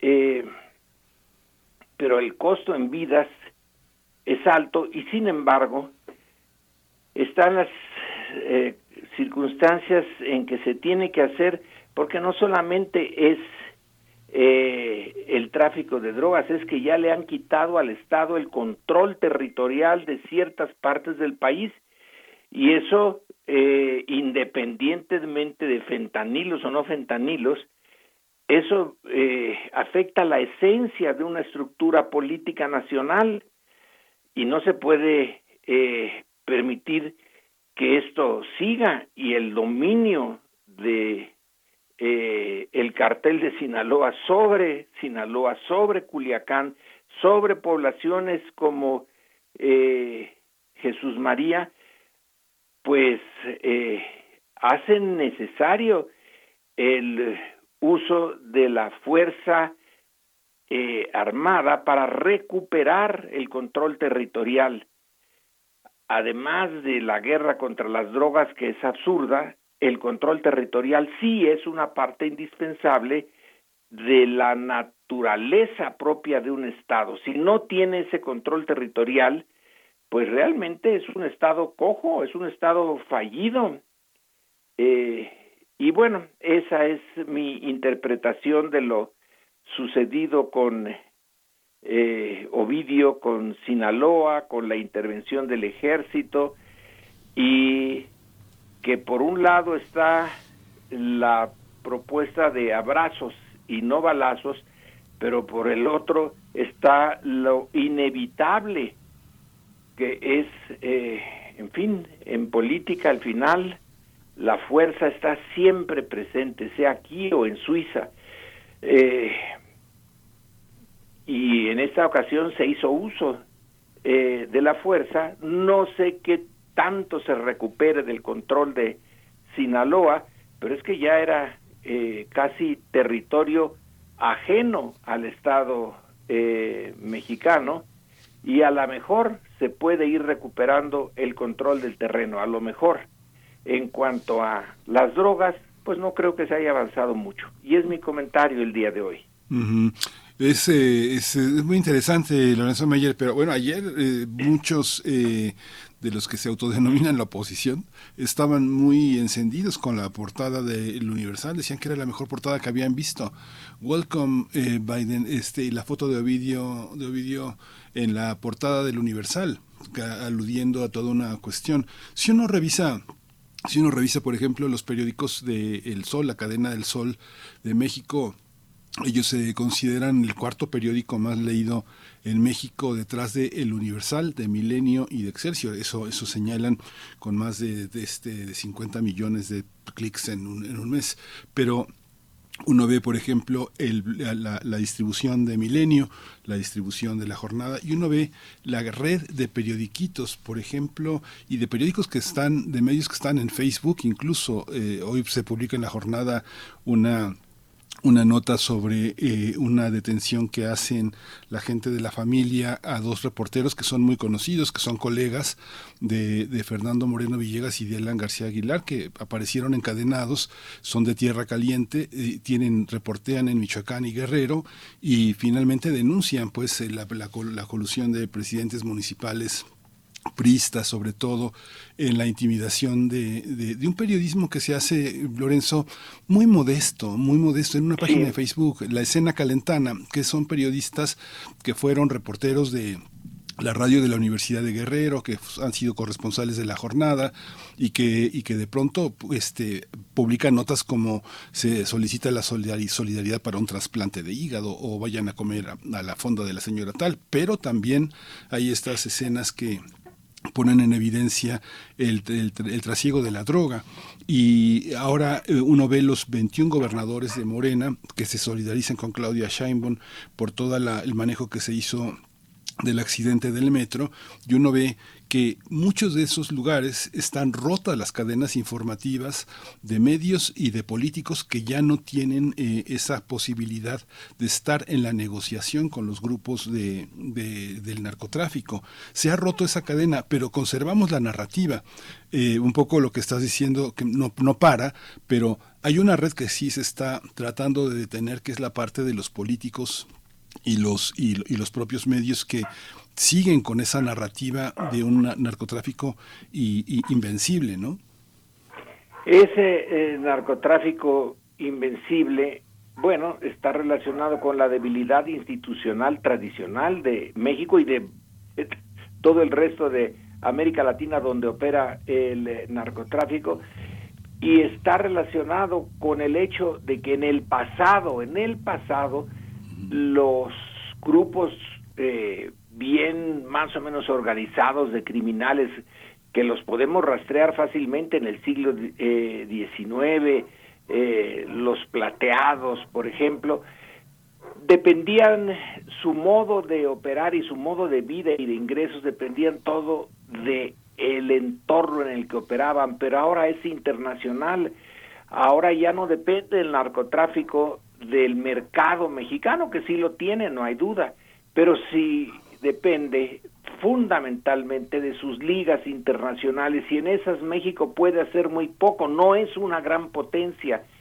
Eh, aquí el papel central es el de la gran potencia política y consumidora, mientras ellos eh, pues tengan unas organizaciones formidables como la DEA, pero acepten, según eh, unas, un reportaje del Washington Post que se publicó hace como una semana y media, que se calcula que el 95% del fentanilo que está ya en Estados Unidos no lo pudo detectar la DEA, que apenas el 5%.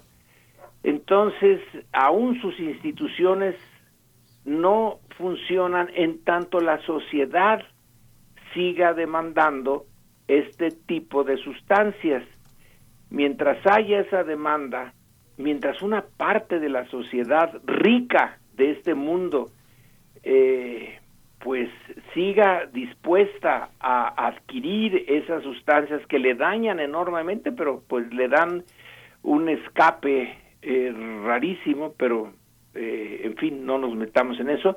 El eh, punto es que poco puede hacer México por detener ese, ese mal. Se politiza mucho y ahora sí, la, la oposición pues sí puede poner welcome eh, Mr. Biden y poner a Ovidio, pero eso quiere decir que la oposición no tiene eh, otra posibilidad más que estar buscando cómo reaccionar eh, a coyunturas, pero como no tiene un proyecto, como no tiene algo que presentar hacia el futuro, ¿dónde está el proyecto de ellos en relación al narcotráfico? Yo no he visto nada, ni siquiera lo tratan, salvo ahorita, que es eh, para mostrar la subordinación, supuesta subordinación de el presidente a los deseos de Estados Unidos. No hay duda que Estados Unidos presiona por ahí porque necesita también mostrar a su sociedad, oigan, pues no es que nosotros eh, eh, seamos responsables de esto, los mexicanos, los colombianos, los chinos, los hindús que ofrecen eh, la materia prima para el fentanilo son responsables.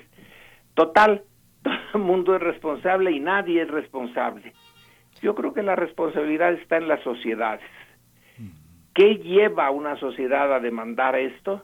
Pues mientras lo demanden, claro que va a, a ocurrir es de que en ciertas zonas abandonadas del país y donde van periodistas de a pie, pues eh, van a estar en, en peligro y él es, el gobierno no cumple con no puede cumplir con su papel fundamental de garantizar la vida y la propiedad de sus ciudadanos como eh, definió Hobbes el más conservador de los pensadores eh, ilustrados que era la, la razón de ser del Estado.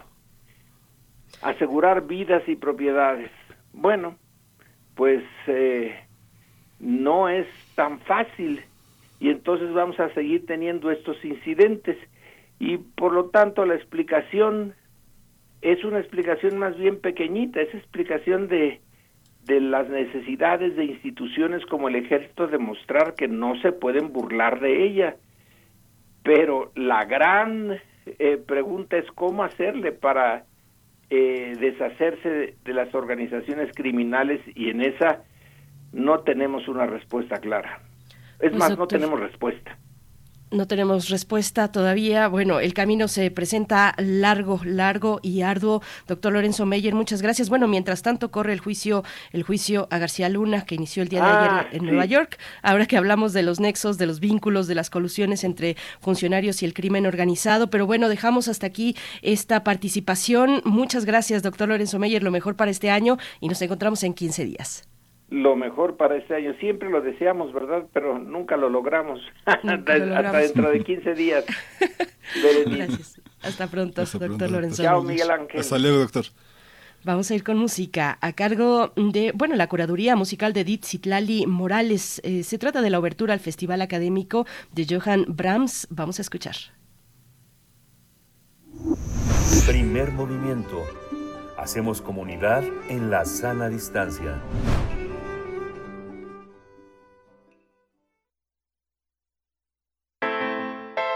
Nota Internacional. Benjamín Netanyahu regresó al poder israelita luego de que en noviembre se llevaran a cabo elecciones parlamentarias del primero de noviembre y obtuviera una amplia ventaja. Después de un año de ser el mayor opositor, el líder conservador encabeza un nuevo gobierno que es considerado el más nacionalista y religioso en la historia de Israel, ya que está conformado por dos partidos ultraortodoxos y tres de ultraderecha. Tras obtener el triunfo en los comicios el 29 de diciembre, el nuevo ejecutivo israelí tomó el mando, pese a que enfrenta cargos de corrupción ante los tribunales. Sin embargo, la polarización en el país se hizo evidente este fin de semana, luego de que decenas de personas salieran a las calles de la ciudad de Tel Aviv para manifestarse contra el nuevo gobierno israelí.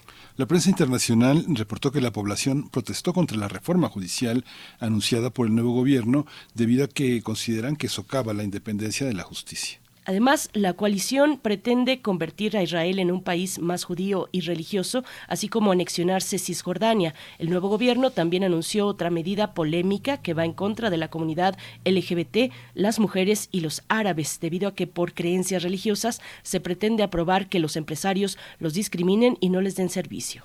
Netanyahu rechazó las críticas a su gobierno y asegura que no busca terminar con la democracia, por lo que calificó a las manifestaciones como una incitación salvaje. Realizaremos un análisis de la asunción de Benjamín Netanyahu al poder en Israel de la mano de la ultraderecha. Este día nos acompaña Moisés Garduño, profesor de la Facultad de Ciencias Políticas y Sociales de la UNAM, especialista en estudios árabes e islámicos contemporáneos. Estimado Moisés Garduño, bienvenido a Primer Movimiento en este nuevo año que te deseamos lo mejor. ¿Cómo estás? Gracias por aceptar. Berenice, Miguel Ángel, buenos días, feliz año 2023. Espero que sobre todo tengamos salud, armonía, mucho trabajo y pues sobre todo que nuestros seres queridos estén muy bien. Un placer estar aquí con ustedes y un abrazo fuerte. Muchas gracias, Moisés. Igualmente, correspondidos tus buenos deseos. ¿Cómo, cómo valoras la, el escenario de Netanyahu de regreso? Bueno, sí, eh, hemos estado como siguiendo el tema incluso desde antes de ya salir de vacaciones el año pasado. Eh, sí se trata de una situación muy difícil, tanto para israelíes, sobre todo para palestinos. Se habla de uno de los gobiernos más extremistas de toda la historia de Israel. Estuvimos viendo la composición de los partidos políticos que vienen siendo beneficios en la entrada, ¿no? además no solo del Likud, sino del partido Shas, sionistas religiosos, poder religioso, poder judío, entre otros partidos políticos que se han caracterizado por ser altamente, digamos, radicales en sus versiones de la ley. Se habla de una teocracia judía, tal como está compuesto en estos momentos eh, el grupo en la Knesset.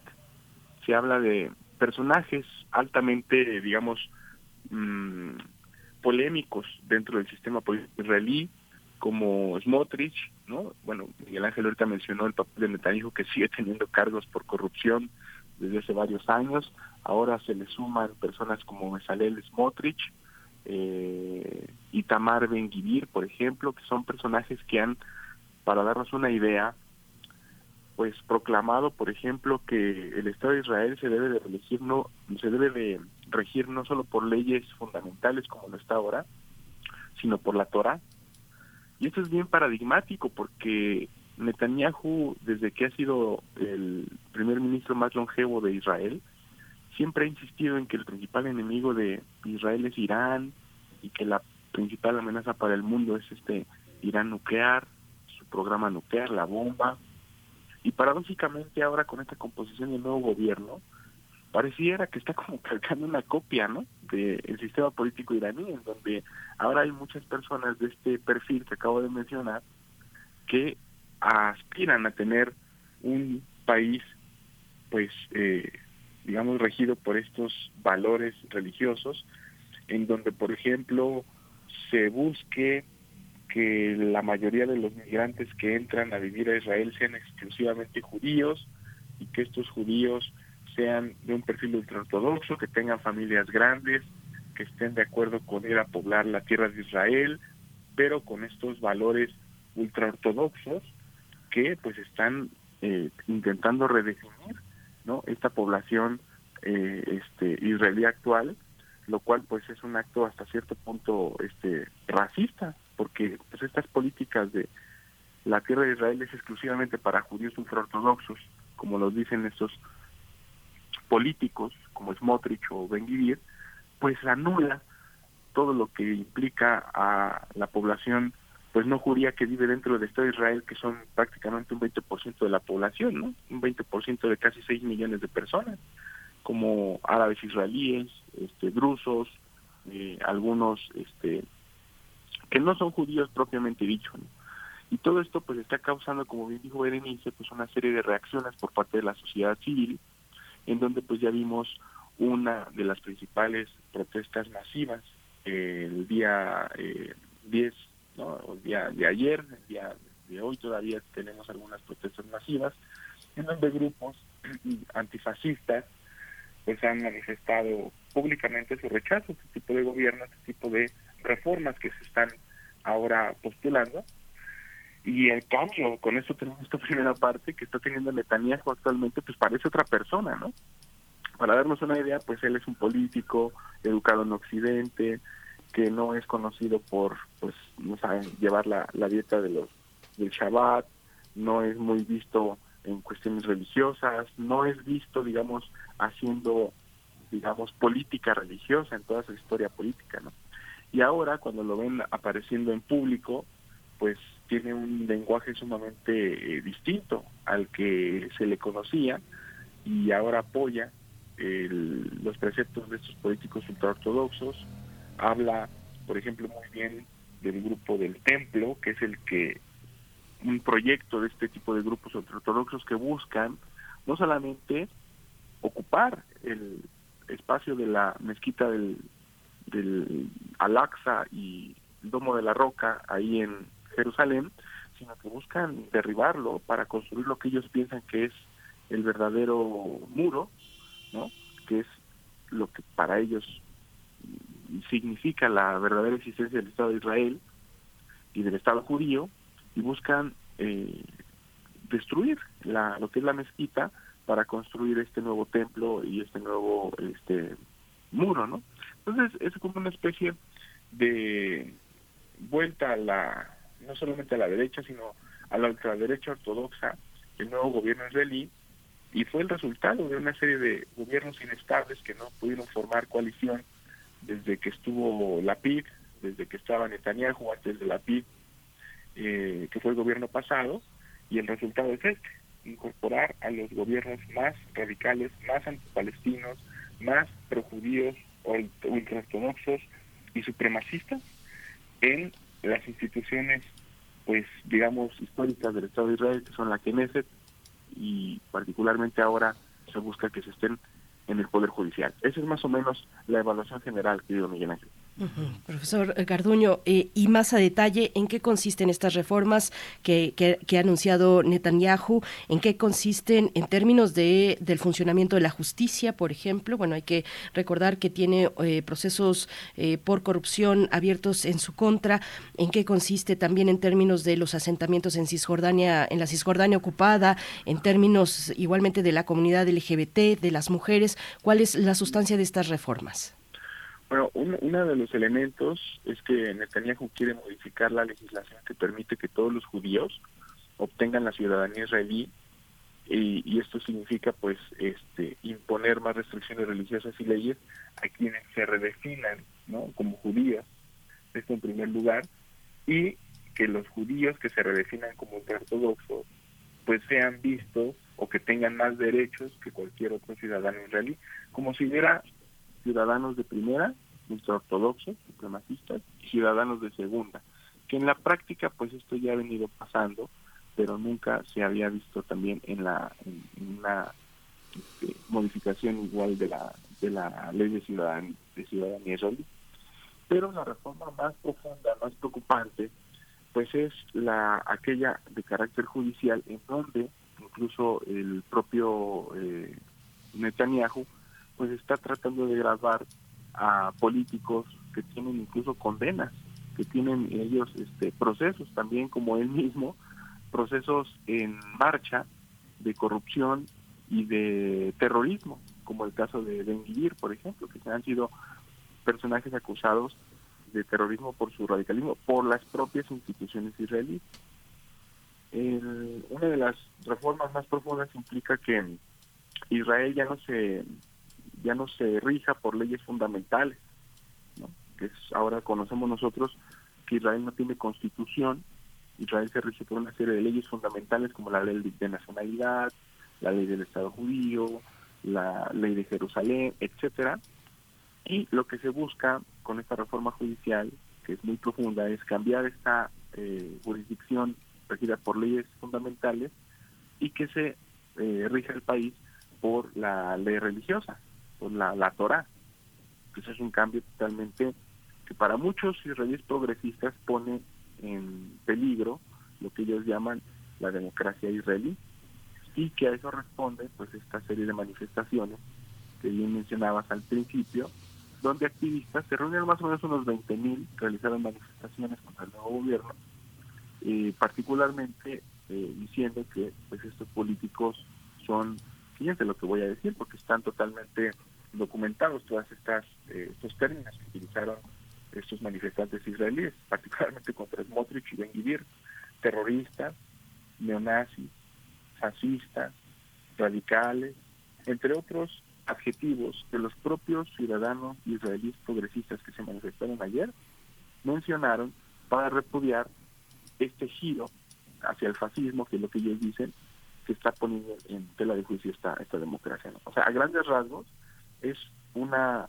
una, yo le llamaría una revolución en el sentido de que sí es un cambio muy radical este que se busca, con tal de que Netanyahu persista en el poder, porque hay que recordar que la alianza con los ultraortodoxos se ha logrado debido a que una serie de intentos en el pasado por formar gobierno fallaron debido a que los árabes, los partidos pequeños y algunos partidos progresistas no se ponían de acuerdo con este Netanyahu para generar una coalición y formar un gobierno y esto este tipo digamos de limitaciones provocó que Netanyahu y su partido Likud que ya es un partido de derecha hay que decirlo por eso tenía tantos obstáculos para formar un gobierno con los progresistas bueno provocó que esto entonces que Netanyahu se fuera junto con los ultraortodoxos para formar un gobierno prometiendo este tipo de cosas. Ahora, lo que se espera pues es una serie de manifestaciones, no solamente de personas israelíes como ya lo hemos visto, personas pro LGBT, por ejemplo, que se dieron eh, dieron cita en, en em, Tel Aviv para hacer este tipo de manifestaciones, sino también esperamos manifestaciones palestinas y de algunos otros sectores políticos que pues, han estado sumamente cautelosos para ver qué es lo que pasa en esos primeros meses de gobierno, sin mencionar qué es lo que ha mencionado jamás. Bueno, jamás ha estado un poco silencioso porque pues, es como una especie de contraparte lo que está pasando aquí en, Israel en estos momentos. Eh, casualmente no ha habido ataques de, de, carácter militar en estos primeros meses. Antes, para darnos otra idea más general, en el gobierno de la PID había un ataque con cohetes por parte de Hamas o alguna manifestación violenta en Cisjordania, e inmediatamente el gobierno eh, respondía con ataques militares y con programas de respuesta de alto alcance. Y ahora con este gobierno pues ultraortodoxo han estado muy cautelosos, ha habido algunos disparos de cohetes que han caído dentro de Gaza incluso y no ha habido respuesta por parte de este gobierno actual. Creo que se están concentrando más en esta en estos cambios, en estas propuestas de cambio a nivel interno, cambio de jueces, eh, titular del Poder Judicial, ¿no? que sean miembros de esos partidos ultraortodoxos, más que con Palestina en estos momentos. Está muy interesante y muy tensa la situación dentro de las instituciones israelíes y del sistema político israelí. Pues Moisés Garduño, pues muchísimas gracias por todo este panorama. Yo creo que habrá, habrá que ver cómo se da el desempeño y cómo son paulatinamente las reacciones de, de, los vecinos de Israel, porque realmente es un, es un mensaje también de una forma de nacionalismo este, pues muy, muy, muy arcaico, pero es una forma de cerrar, eh, de, de, bordear, de amurallar a ese, a ese Israel que está hoy en un escenario distinto al del siglo pasado. ¿no? Este, muchas gracias, Moisés Garduño. Totalmente, este, Miguel Ángel, una última un último detalle con respecto a este comentario fue que uno de estos líderes ultraortodoxos entró a la mezquita de Al-Aqsa eh, hace unos días, evidentemente por una generando una provocación entre los fieles, tanto musulmanes como cristianos, lo cual pues sí generó una reacción por parte de Jordania. Y eh, el hecho de que Netanyahu apoyara ese tipo de actos provocó que los Emiratos Árabes Unidos cancelaran una visita que tenía Netanyahu a ese país en medio de este marco de los acuerdos de Abraham que implican el reconocimiento de Israel paulatinamente por estos países árabes. ¿no? Entonces sí está habiendo como también reacciones por parte de los vecinos en el sentido de decir si hay estas políticas ultraortodoxas que lastiman aún más a los palestinos en cosas que ya se habían hablado previamente al, al, asumir el poder de este tipo de gobiernos, entonces aquí vamos a hacer una pausa y esto puede poner también en, peligro pues ese proceso de reconocimiento regional que, al que tanto aspiraba también Netanyahu. Entonces son pesos y contrapesos a nivel regional que son precios que se están pagando por este tipo de actos y hay que darle seguimiento porque son políticos sumamente sumamente peligrosos para cualquier tipo de sistema político, no solamente para el israelí. Y vamos a darle seguimiento, que Miguel Ángel.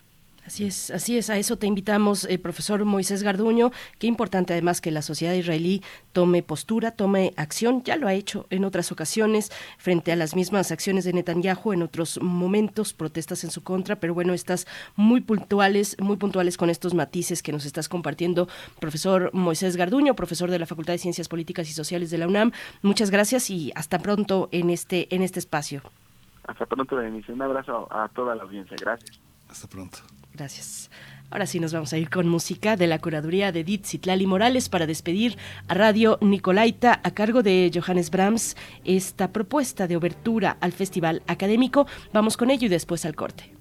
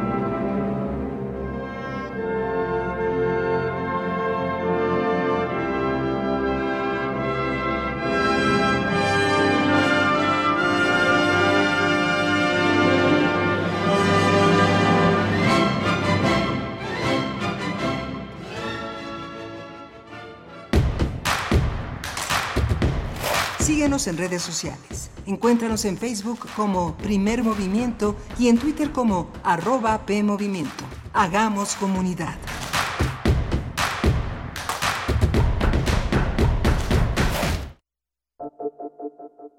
El Museo Universitario del Chopo trae para ti La isla quiere decirme algo. Exposición del artista mexicano Eduardo Avaroa, que reúne piezas creadas durante una residencia de creación en Nueva Zelanda. Dibujo, pintura, escultura y videos conforman esta muestra que enfatiza la materialidad de los procesos tecnológicos y de comunicación de las sociedades actuales. Galería Rampas del Museo Universitario del Chopo. Museo Universitario del Chopo y la Coordinación de Difusión Cultural UNAM invitan. Aire recibes, metal vibrante, brisa que orienta a los extraviados y estremece a los amorosos. La música para trompeta, salsa, jazz, balada, está en Viento de bronce. Con Juan Arturo Brennan, lunes a viernes 6.40 de la mañana y 15 horas. Radio UNAM. Experiencia sonora. Habla Alejandro Moreno, presidente nacional del PRI. Los priistas impedimos la destructiva reforma electoral del gobierno y detuvimos su intento de controlar a nuestro país. Lo dejamos claro desde el principio. El INE y el Tribunal Electoral son intocables. Una vez más demostramos que la oposición es más grande que Morena y sus aliados y lo que dice el PRI lo cumple. Con la democracia nadie se mete. PRI. Que pasen los sospechosos.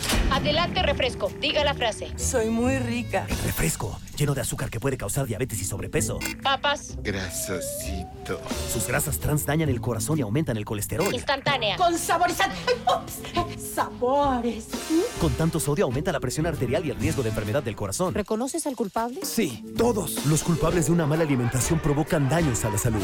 Los alimentos saludables cuidan de ti. Secretaría de Gobernación. Gobierno de México.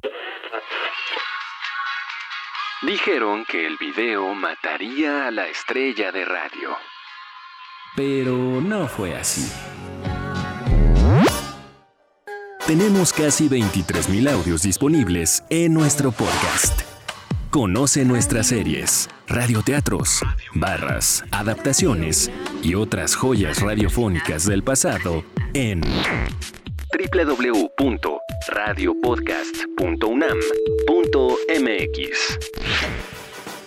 Disfruta a toda hora Radio UNAM.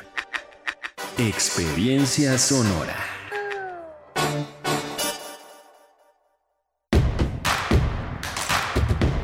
Encuentra la música de primer movimiento día a día en el Spotify de Radio UNAM y agréganos a tus favoritos.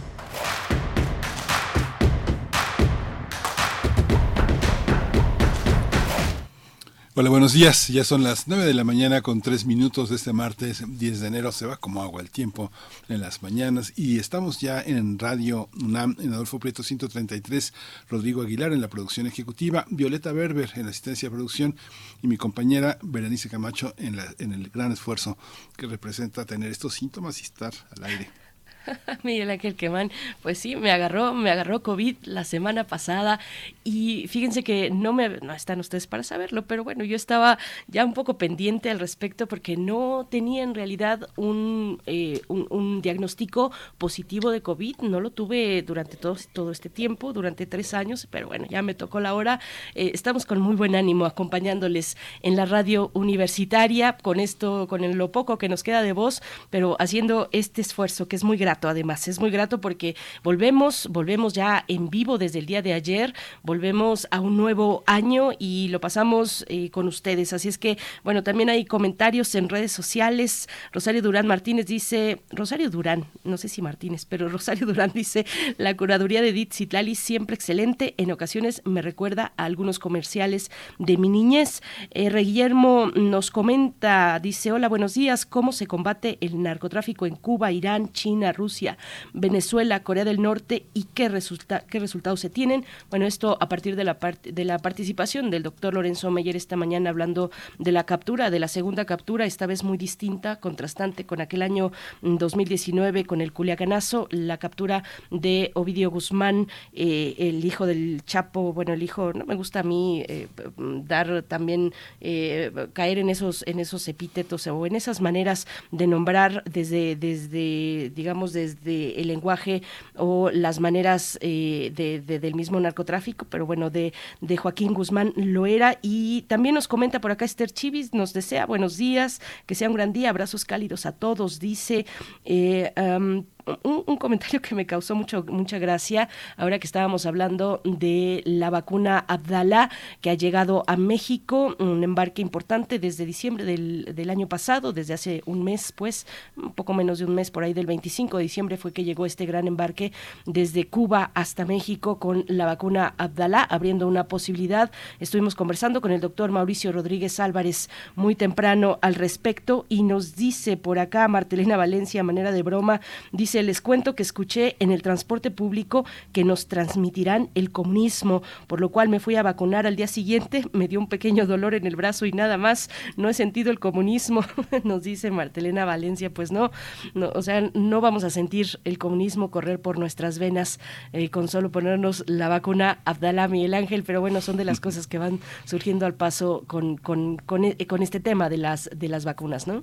Sí, llegaron pocas y van a caducar, así que vale la pena ponerse una segunda dosis. Todavía no hay una no hay una fecha nueva para niños y también los profesores que reinician actividades a finales de enero, pues también son personas expuestas. Ya prácticamente pasó un año del refuerzo y bueno, hay que cuidarse porque no es la muerte lo que acecha, sino las consecuencias que pueden tener a largo plazo para, para nuestra salud, frenar el ejercicio, la tos que insiste, el dolor de cabeza, las dificultades para dormir, eh, ciertas complicaciones que se relacionan con, se asocian con otras comorbilidades como la alta presión o la, o la diabetes, tener cuidado, tener cuidado para estar lo más en el estado más óptimo posible para continuar con el ejercicio, con la caminata, con las actividades que normalmente nos producen alegría, ¿no? Por supuesto, nosotros por el momento nos mantenemos con sana distancia, haciendo de nuevo, volviendo a la transmisión eh, a distancia. No nos encontramos en la cabina, pero ojalá pronto, ya cuando estemos en las condiciones de salud eh, necesarias, pues estemos de nuevo en la cabina. Mientras tanto, les acompañamos en vivo, por supuesto, por el 96.1, la FM, el 860 de amplitud modulada, y vamos a tener poesía necesaria en un momento. Después en la mesa del día hacemos una revisión de, pues, el significado y el perfil también mm, de la ministra Norma Lucía Piña Hernández, que llega como la primera mujer a presidir la Suprema Corte de Justicia de la Nación, el contexto en el que se dio esa decisión en, la, eh, en el Pleno de la Corte. Vamos a tener los detalles con Laurence Patán, eh, doctor en Ciencia Política por la Flaxo, coordinadora del programa de transparencia en la justicia de la organización México Evalúa. Miguel Ángel, pues es un tema importante. Sí, muy, muy interesante. Además, desde esa, desde esa visión,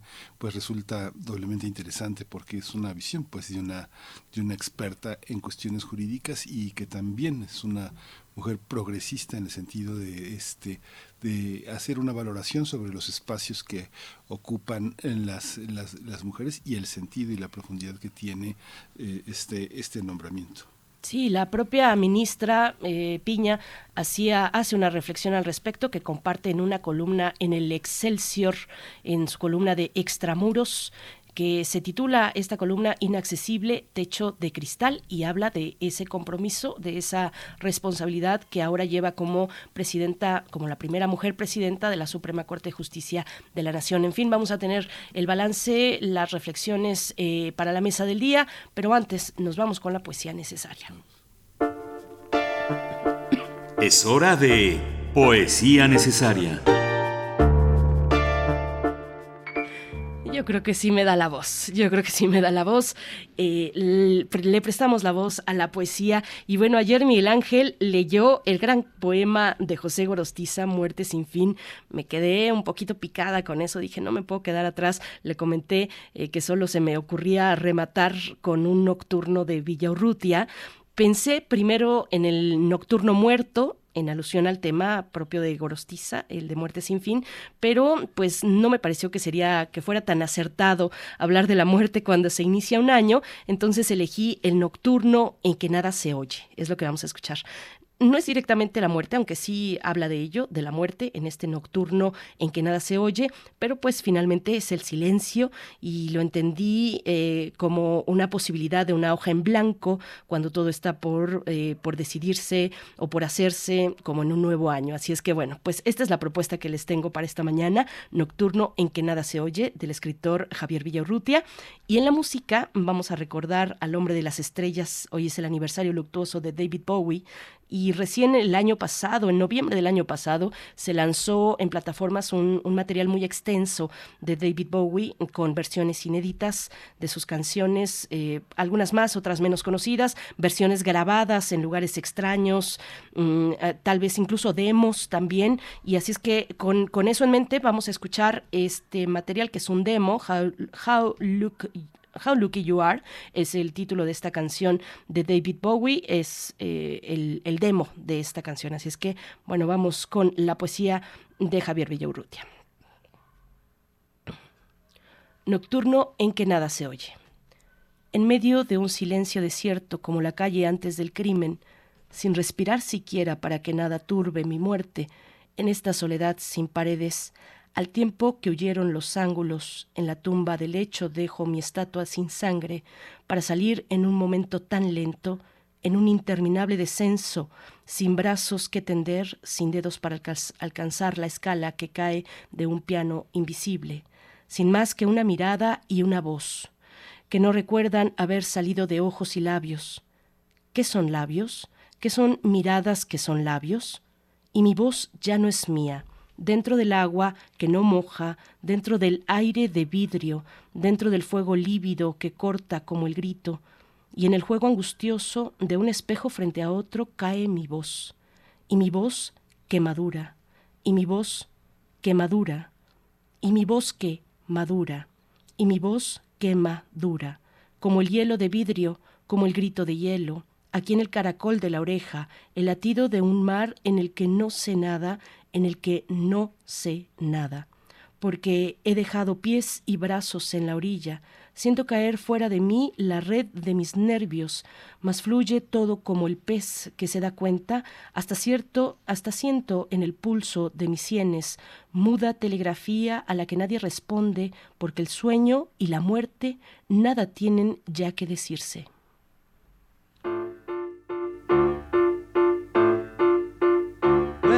Speak,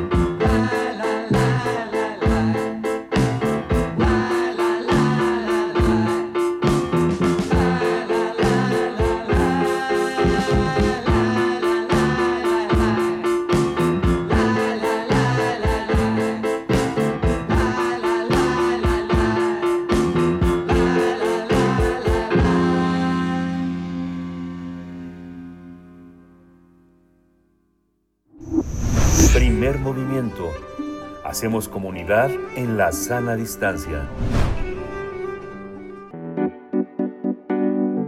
La mesa del día. Norma Lucía Piña Hernández fue designada presidenta de la Suprema Corte de Justicia de la Nación y del Consejo de la Judicatura Federal para el periodo comprendido del 2 de enero del- de este año al 31 de diciembre de 2026. Así es, se trata de la primera mujer en la historia de México en ser electa para presidir el máximo tribunal constitucional del país. Su designación se realizó tras una votación en tercera ronda, donde obtuvo seis votos, mientras que su contendiente, el ministro Alfredo Gutiérrez Ortiz Mena, obtuvo cinco votos. Al ofrecer su primer mensaje como presidenta de la Suprema Corte, la ministra Norma Lucía Piña Hernández reconoció la determinación de la mayoría al romper el techo de cristal. Dijo que trabajará por una sociedad más justa, más igualitaria y sin violencia contra las mujeres. También se declaró honrada, comprometida, responsabilizada, eh, obligada jurídica y moralmente a representar el Poder Judicial de la Federación con convicción y entrega, compasión y honestidad, como lo ha intentado hacer en los últimos 34 años en esa institución, dijo. Vamos a tener un análisis eh, de la elección de la ministra Norma Piña Hernández como la presidenta de la Suprema Corte de Justicia de la Nación. Está con nosotros eh, Logan Spantán, eh, doctora en Ciencia Política por la Facultad Latinoamericana de Ciencias Sociales, coordinadora del Programa de Transparencia en la Justicia de México Evalúa.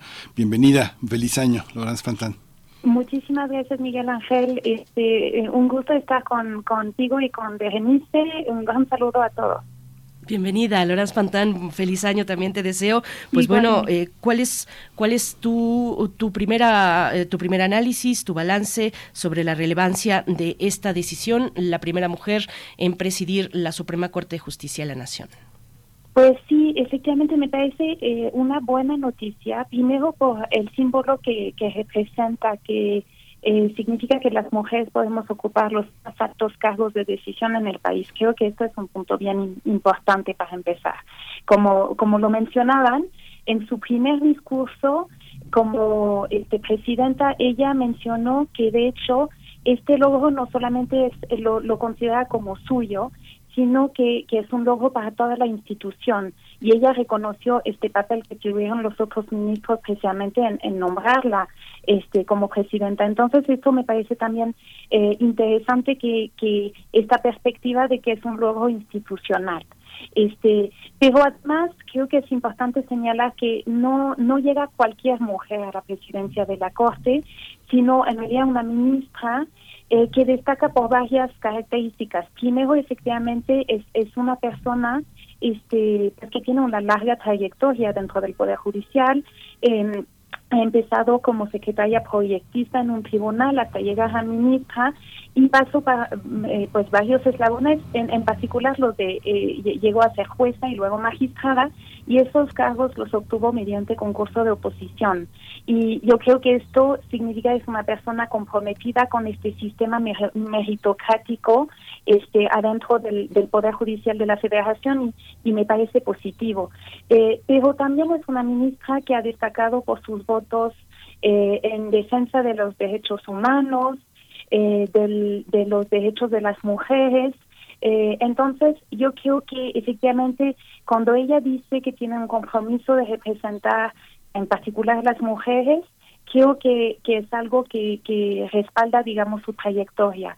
Eh, por esta razón me parece y para empezar, que, que es buena noticia que ya llegue. Por supuesto, tenemos que ver luego cómo se desempeña. Hay, hay cosas interesantes que analizar en el proyecto que ella presentó para llegar a este cargo, que nos dicen quizá algunas pistas, nos dan algunas pistas de de dónde ella piensa este que puede justamente ir su presidencia y cómo va a llevar esta este este encargo, ¿no?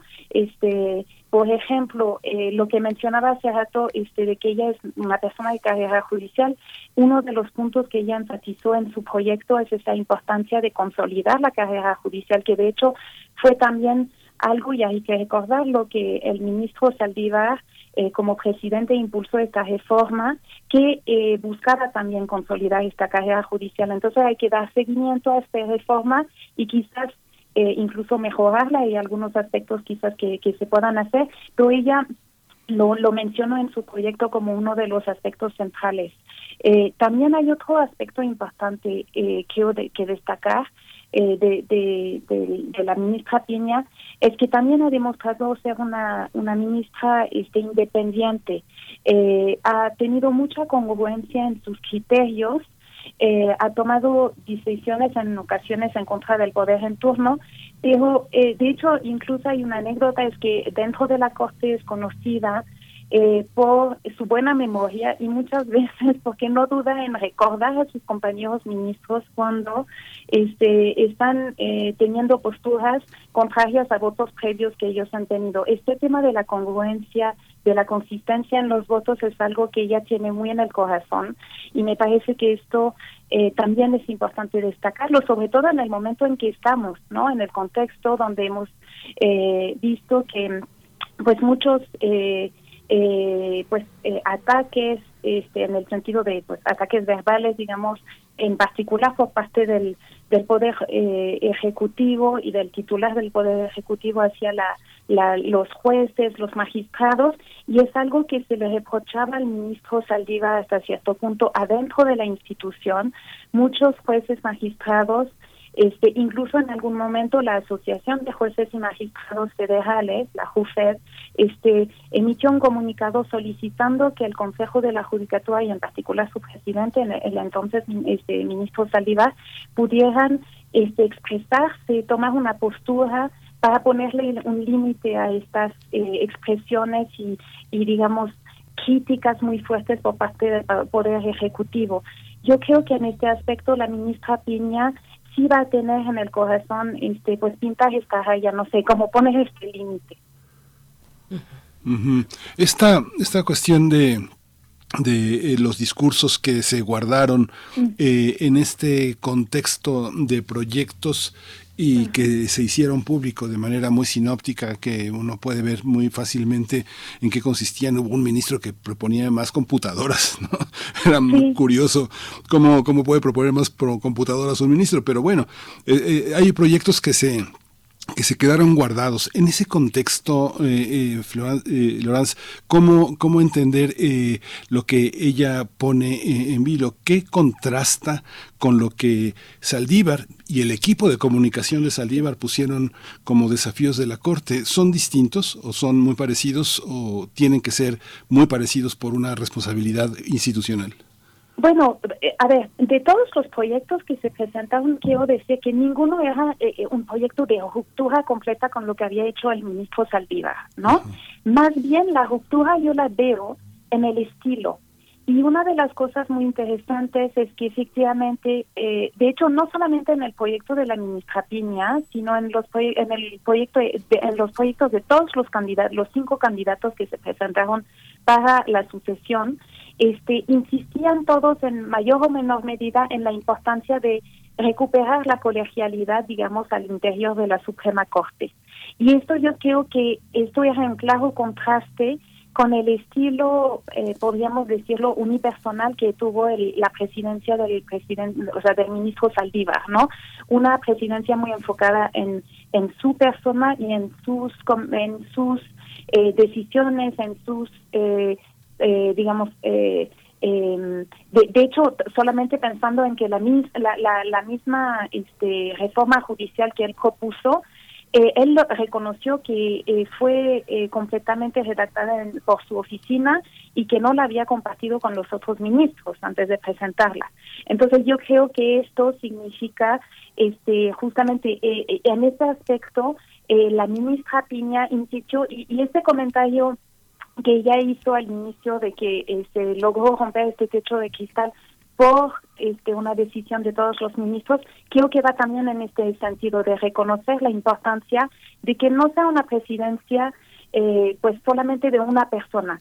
Ella lo que justamente en su en su proyecto dice que eh, va pro, o sea está proponiendo en este programa pues algunas líneas, pero que las va a, someter a, a, voto de sus compañeros las grandes, los grandes ejes de su eh, proyecto para eh, realmente que sea eh, una política institucional de toda la institución. Eso me parece eh, justamente positivo recuperar un poco este sentido, porque eh, efectivamente había una, digamos, más allá de las decisiones concretas y políticas concretas que se tomaban, estaba eh, muy dividida la corte. Eh, en los pasillos se escuchaba que los ministros no se hablaban entre, entre sí. Yo creo que esto no es muy positivo. Entonces, justamente es importante recuperar ese sentido de que es una institución por completo la que hay que dirigir, o sea, que, que, que se debe dirigir, dirigir pero eh, digamos que se tiene que dirigir de una manera más eh, abierta a los demás, escuchando opiniones, este eh, por supuesto no significa que la ministra Piña este no sea capaz de dirigir la institución por, ella sola yo quiero que es una persona con un carácter fuerte eh, y que es eh, capaz de dirigir la institución, pero ella tiene esta voluntad de hacerlo de manera un poco más, eh, este, digamos, colaborativa, ¿no? Eh, entonces, creo que en ese aspecto es sobre todo donde habría esta, este contraste con, con lo que, digamos, la manera de, de presidir que, que ha tenido el, el, el ministro Saldívar. Ahora, concretamente, eh, hay, pues como como se sabe, no vas a, presidir solamente la Suprema Corte, sino el Consejo, también el Consejo de la Judicatura Federal. Y ahí son dos papeles muy distintos. Eh, lo- que es importante resaltar es que como ministra, como presidenta de la Suprema Corte, los presidentes eh, tienen eh, un papel, pues ya no integran una sala, no redactan proyectos de resolución, pero los presidentes lo que sí hacen es, sí tienen voto eh, en el Pleno, dirigen los debates este, en el Pleno y pudimos ver la importancia que tiene esto de la, de la dirección de los debates.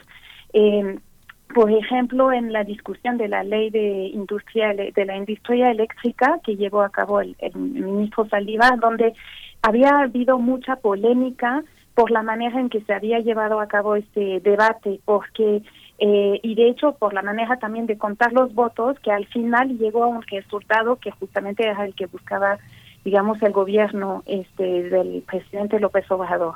Entonces, en ese sentido, en ese momento hubo mucha polémica porque este se, realizó este debate de una manera muy eh, extraña, digamos, y yo creo que en este en este aspecto justamente el, la, la- el rigor de la ministra este Piña nos asegura que no habrá este tipo de eh, eh, pues eh, digamos debates extraños. Ella sabe llevar los debates y los va a llevar eh, de manera este pues institucional y de la mejor manera posible. Yo creo que en este aspecto es, es buena noticia también que ella esté en este papel eh, también eh, nosotros realizamos un estudio el año pasado donde pudimos ver que no solamente el presidente Saldívar, pero los presidentes de la Corte desde el 95 hasta pues el año pasado, digamos, eh, han tenido, eh, y porque así lo permite la misma normatividad, un margen de discrecionalidad importante, no solamente en la asignación de los turnos, del- de los asuntos, digamos, a los ministros, pero también este la, eh, el orden en que, la asignación del orden en que los asuntos son discutidos en el Pleno de la Corte. Y esto tiene una importancia, este porque justamente se, decía, este digo, de, hecho el mismo ministro Saldívar en algún momento dijo que eh, eh, cuando se le asignaron a él el, el, el asunto de la guardería DC, por turno no le correspondía a él, había una cierta manipulación. Eh, y esto, pu- pues uno, el presidente, conociendo a los ministros, dice, le voy a tornar a tal persona para que des- este, la resolución vaya en tal o cual sentido. Eh, de hecho, allí este, eso es un problema y la ministra eh, Piña este, participó en un evento que organizamos el año pasado, en diciembre, donde ella comentó que estos espacios de discrecionalidad no deberían de existir. Entonces, esperamos este, que pueda haber como justamente una mejor eh, manera de, eh, digamos, de, resolver estos asuntos en el sentido de que eh, el turno de los asuntos a las ponencias y el, eh, eh, eh, la, la agenda de la discusión del pleno de la corte no no se realice justamente de manera discrecional sino con base porque existen reglas y que se, se vayan a respetar esas reglas entonces yo creo que esto es, es muy importante. Y en el lado del Consejo de la Judicatura Federal, eh, pues recordemos que este, eh, eh, este órgano tiene como papel eh, em, llevar a cabo la administración de los recursos eh, financieros, materiales y humanos eh, del Poder Judicial de la Federación. En particular, lo importante ahí es efectivamente todo este tema vinculado con eh, la designación, eh, la evaluación, en, en, dado caso la, la, promoción y también investigación cuando existen este, conductas irregulares este, eh, de los eh, integrantes del Poder Judicial de la Federación. Y uno de los temas que mencionó la ministra Piña y me parece muy relevante este, en su programa de trabajo es la importancia de regular mejor y de manera más clara los procesos de eh, eh, investigación de eh, responsabilidades administrativas. ¿Por qué? Porque esos procesos hasta la fecha, y pese eh, incluso este, a las reformas que se dieron en, la, en, el marco de esta gran reforma judicial del ministro Saldívar, en realidad esos procesos todavía eh, son poco certeros, digamos, para los involucrados y incluso para la sociedad en general. No hay mucha transparencia, pero además la manera de llevar a cabo estos procesos no da, digamos, certidumbre. Y yo creo que es muy importante que la haya, que se sepa que si se investiga a un funcionario, se está realizando una investigación de manera correcta, con debido proceso, para estar seguros de que el el resultado sea el correcto. Esto creo que es una manera de combatir la corrupción al interior del Judicial de la Federación, que sabemos que es un problema que ha habido. Y yo creo que esto es otro de los enfoques que ha mencionado la ministra Piña en su proyecto, la importancia de mejorar y armonizar la política de combate a la corrupción dentro de toda la institución, no solamente el Consejo de la Judicatura, sino también la Suprema Corte y hasta el Tribunal Electoral.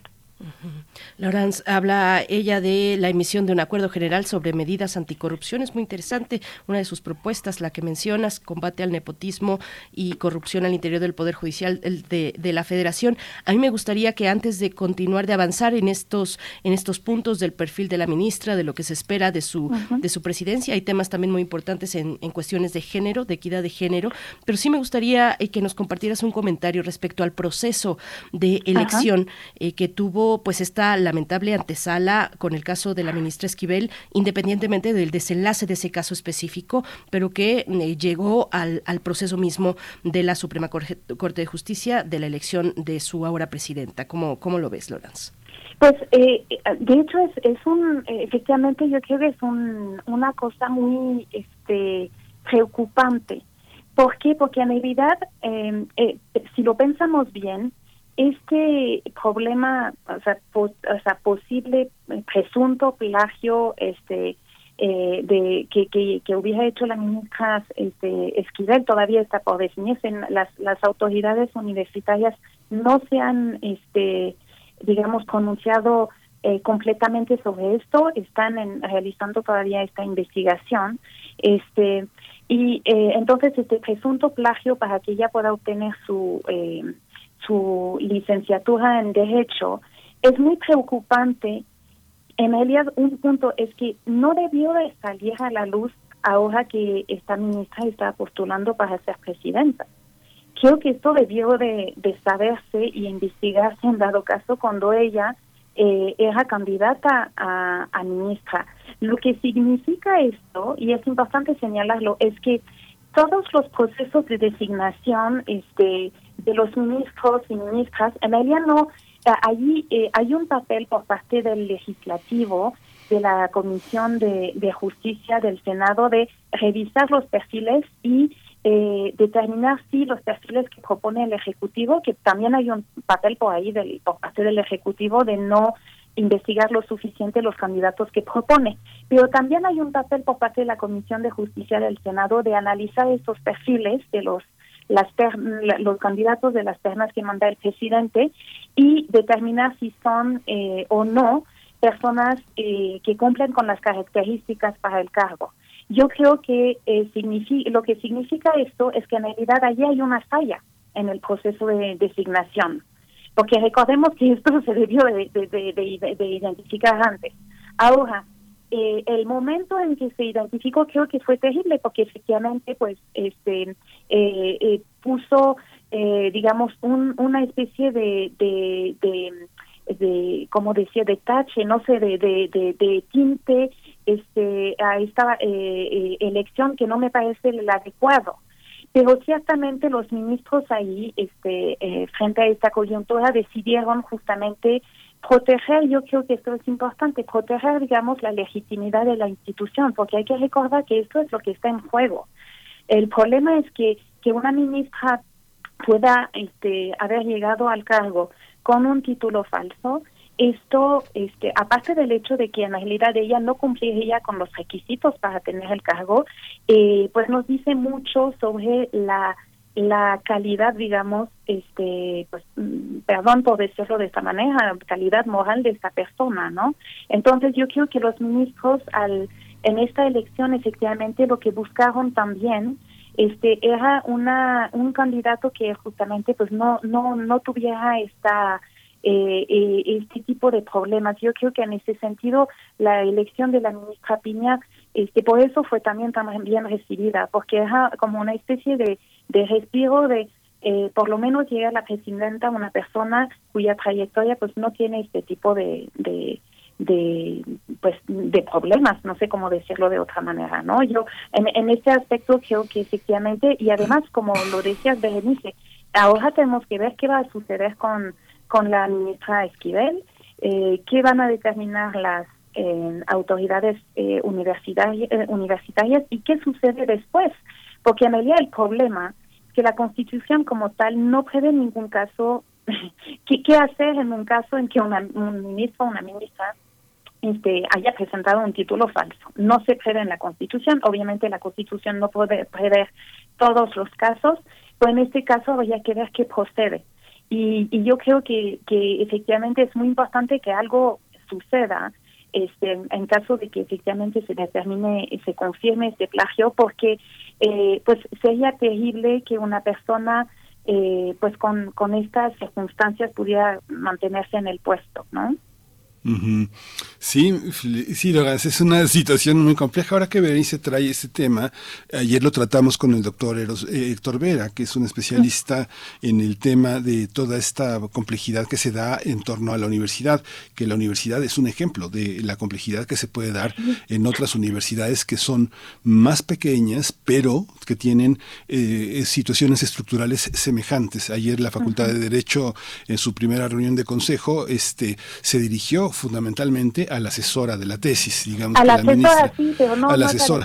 todavía sobre Claro. la ministra, ¿verdad? Sobre la, no. la tesis de la ministra. No, no se ha aclarado. La, la universidad este, encontró alto nivel de coincidencia que un asesorado este, frente a otra tesis que está dirigiendo la misma asesora, pues tendría ten- que tener de alguna manera una, un, un salvoconducto en ese sentido. Yo no defiendo a la ministra Esquivel, pero sí me parece que eh, la situación es muy compleja porque la búsqueda de, de esa, de esa verdad se da en una situación política muy grave, en el, en el- en el sentido en el que se, no se busca justicia, sino se busca desprestigiarla.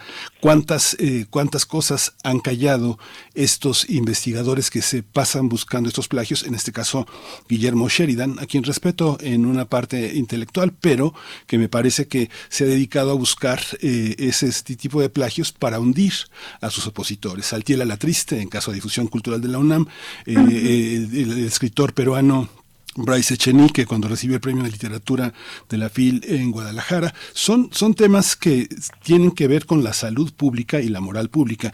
La ministra Esquivel edifica una carrera enorme, de una enorme trayectoria, tal vez con una piedra angular falsa, pero del otro lado está un hombre que obra legítimamente con una tesis, eh, eh, con una tesis legítima, pero que en términos de la, de la vida de exitosa que entiende esta sociedad como exitosa, pues es una vida fracasada, en el sentido en el que lo han presentado los medios como un hombre un hombre de una vida muy precaria. ¿Cómo entender esto, Lorenz? Este, ¿Cómo entender esa, esa ceremonia en la que la ministra Esquivel este, se, se, se maneja de la misma manera que los otros? También es mujer y también tiene una trayectoria interesante. Le gusta al presidente, que ese es este, su mayor, su mayor este, desventaja. Pero, ¿cómo leerlo en este sentido, de, la, de esta complejidad que te planteo? Es un tema bien complicado, efectivamente, y, y yo he visto también, efectivamente, comentarios cuando sucedió esto eh, diciendo que si ella no hubiera sido mujer, a lo mejor no le hubieran, este, o, si no hubiera sido la favorita del, del, presidente, no le hubieran buscado cualquier tipo, no, no la hubieran investigado hasta encontrar esto, ¿no? Ahora yo creo que ahí hay un tema bien importante. Eh, no, no sabemos realmente a 100% qué pasó, porque efectivamente las autoridades universitarias, este, digamos, y, y deberíamos de, de considerar que hay una presunción de inocencia hasta que se compruebe qué esté realmente pasando, ¿no? Yo creo que es importante señalarlo, porque eso siempre he dicho, en caso de que se compruebe el, el plagio. Digamos que por el momento no no podemos saber al 100% qué pasó. Que hay un plagio, al parecer esto está claro, pero no sabemos quién plagió a quién y en qué condiciones y, y con la participación o, o, complicidad este, de quién. Este, en, en, este caso pareciera ser que la, la, la asesora de tesis es, es la clave allí este, para todo este tipo de manejo. Y yo creo que también es, es muy importante lo que anunció la UNAM ayer, que es que van a intentar revisar este, sus reglamentos para evitar este tipo de situaciones en el futuro. Me parece muy importante que esto también sirva para mejorar las cosas hacia el futuro. Pero dicho esto, este, efectivamente, este, eh, eh, claramente la ministra este, eh, eh, toma una postura que es la de decir que esto no había sucedido, que esto era falso, que era un ataque. En caso de que se compruebe que en realidad este, efectivamente ella plagió, el problema es que ella, en lugar de reconocer, digamos, problema, o sea, la, la situación que pudo ser, como alguien, al- algunas personas lo han señalado, estás, este, pues siendo jóvenes podemos podríamos cometer errores, ¿no? Este y, y esto no necesariamente tendría que este, justamente borrar toda la carrera de la ministra después, pero el problema es que si ella este eh, se confirma que hay, ha habido plagio y ella en lugar de reconocerlo en realidad se defendió y mintió, esto nos dice también algo sobre su su digamos este la, la, la- el tipo de confianza que podemos tener a esta persona. Eso es el problema. Ahora de nuevo es en realidad es un poquito temprano para este eh, pronunciarnos porque en realidad no hay esta este investigación completa de la UNAM donde sepamos exactamente lo que pasó. Y este espero realmente que lleguemos a un momento donde tengamos certeza de quién hizo qué, ¿no? Pero eh, el problema es que al fin y al cabo, este, justamente esta esta persona está en un eh, está en un cargo, este, el cargo de ministro, o sea, deben de llegar a estos cargos las personas con este la mayor, eh, digamos, eh, el mayor prestigio posible, que deben de dar confianza a las personas, porque en ellas sus decisiones son eh, decisiones fundamentales para el país. Como cualquier juzgador, cualquier juzgador, de hecho, hay jurisprudencia este, eh, a nivel interamericano e incluso este, europeo, donde se, se ha determinado que los eh, juzgadores no solamente deben de ser independientes, sino que deben de parecerlo. Y esto parece un poco extraño, ¿no? De por qué tienen que parecerlo. Pues porque en realidad si, eh, es, si hay cualquier cosa que pueda, aunque este, sean independientes, hay cualquier cosa que pudiera poner en cuestión esta independencia, el problema es que sus decisiones al final van a estar justamente, pueden ser cuestionadas por esta posible falta de independencia o, o, esta apariencia de falta de, in- de independencia. No sé si me estoy explicando. Este, por esa razón se debe de buscar que las personas que, que, que, que, se- que lleguen a la Suprema Corte sean personas este, intachables, no sé cómo decirlo de otra manera que esto. Eh, eh, eh, las mejores personas, los mejores juristas, pero las, las personas que tengan la el mayor prestigio posible. Claramente en este momento está en dicho esto. Tenemos que esperar una resolución, como le digo, porque eh, hasta que se compruebe que haya habi- habido este plagio y que quien lo haya realizado, podremos justamente, o sea, realmente tener esto. Eh, lo, lo, lo triste es que esté eh, sucediendo esto ahora, que la ministra es ministra y que esté en funciones, porque esto efectivamente pues no da este la mejor este eh, eh, pues imagen eh, de, la, de la Suprema Corte y de su trabajo. Y a lo mejor si se comprobara que todo esto fue un montaje en contra de ella, sería terriblemente triste, si- sin lugar a dudas, porque también existe esta posibilidad, no hay que descartarla. Este, pero ciertamente yo creo que allí lo que eh, lo que vemos es que eh, y, y- y yo creo que es importante resaltarlo porque tendríamos que mejorar esto es el proceso de selección de los ministros eh, se ve que no es el mejor porque suceden estas cosas. Llegan a pe- personas que luego se se puede este, poner en cuestión este justamente su, su integridad y yo creo que esto no debería de suceder porque le hace un daño enorme a la corte Lorenz, pues bueno, a reserva de que volvamos en otro momento más adelante al caso de la ministra Esquivel, cuando contemos con, con los elementos que, que- que información. requerimos, que disponga la autoridad académica. Eh, voy a regresar al tema de las propuestas de la hoy ministra presidenta en temas de, de equidad de género, un problema, por supuesto, lo sabemos bien, un problema para la sociedad, pero también para la vida al interior del Poder Judicial. Eh, la presidenta propone la consolidación de una unidad general de igualdad de género para que sea fuente de conocimiento especializado y asesoría de las ponencias. Cuéntanos cómo ves este punto importante en la eh, en el perfil de la ahora ministra presidenta Norma Lucía Piña.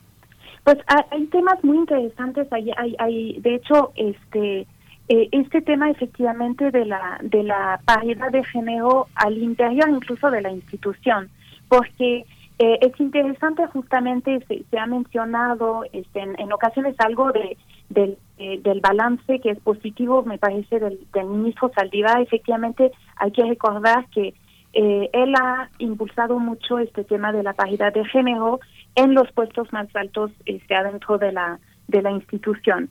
Y eh, en ese sentido, en, en sus cuatro años de presidencia se han nombrado más de 200 juezas de distrito, que es el 50% de las eh, juezas que se han nombrado desde el 95.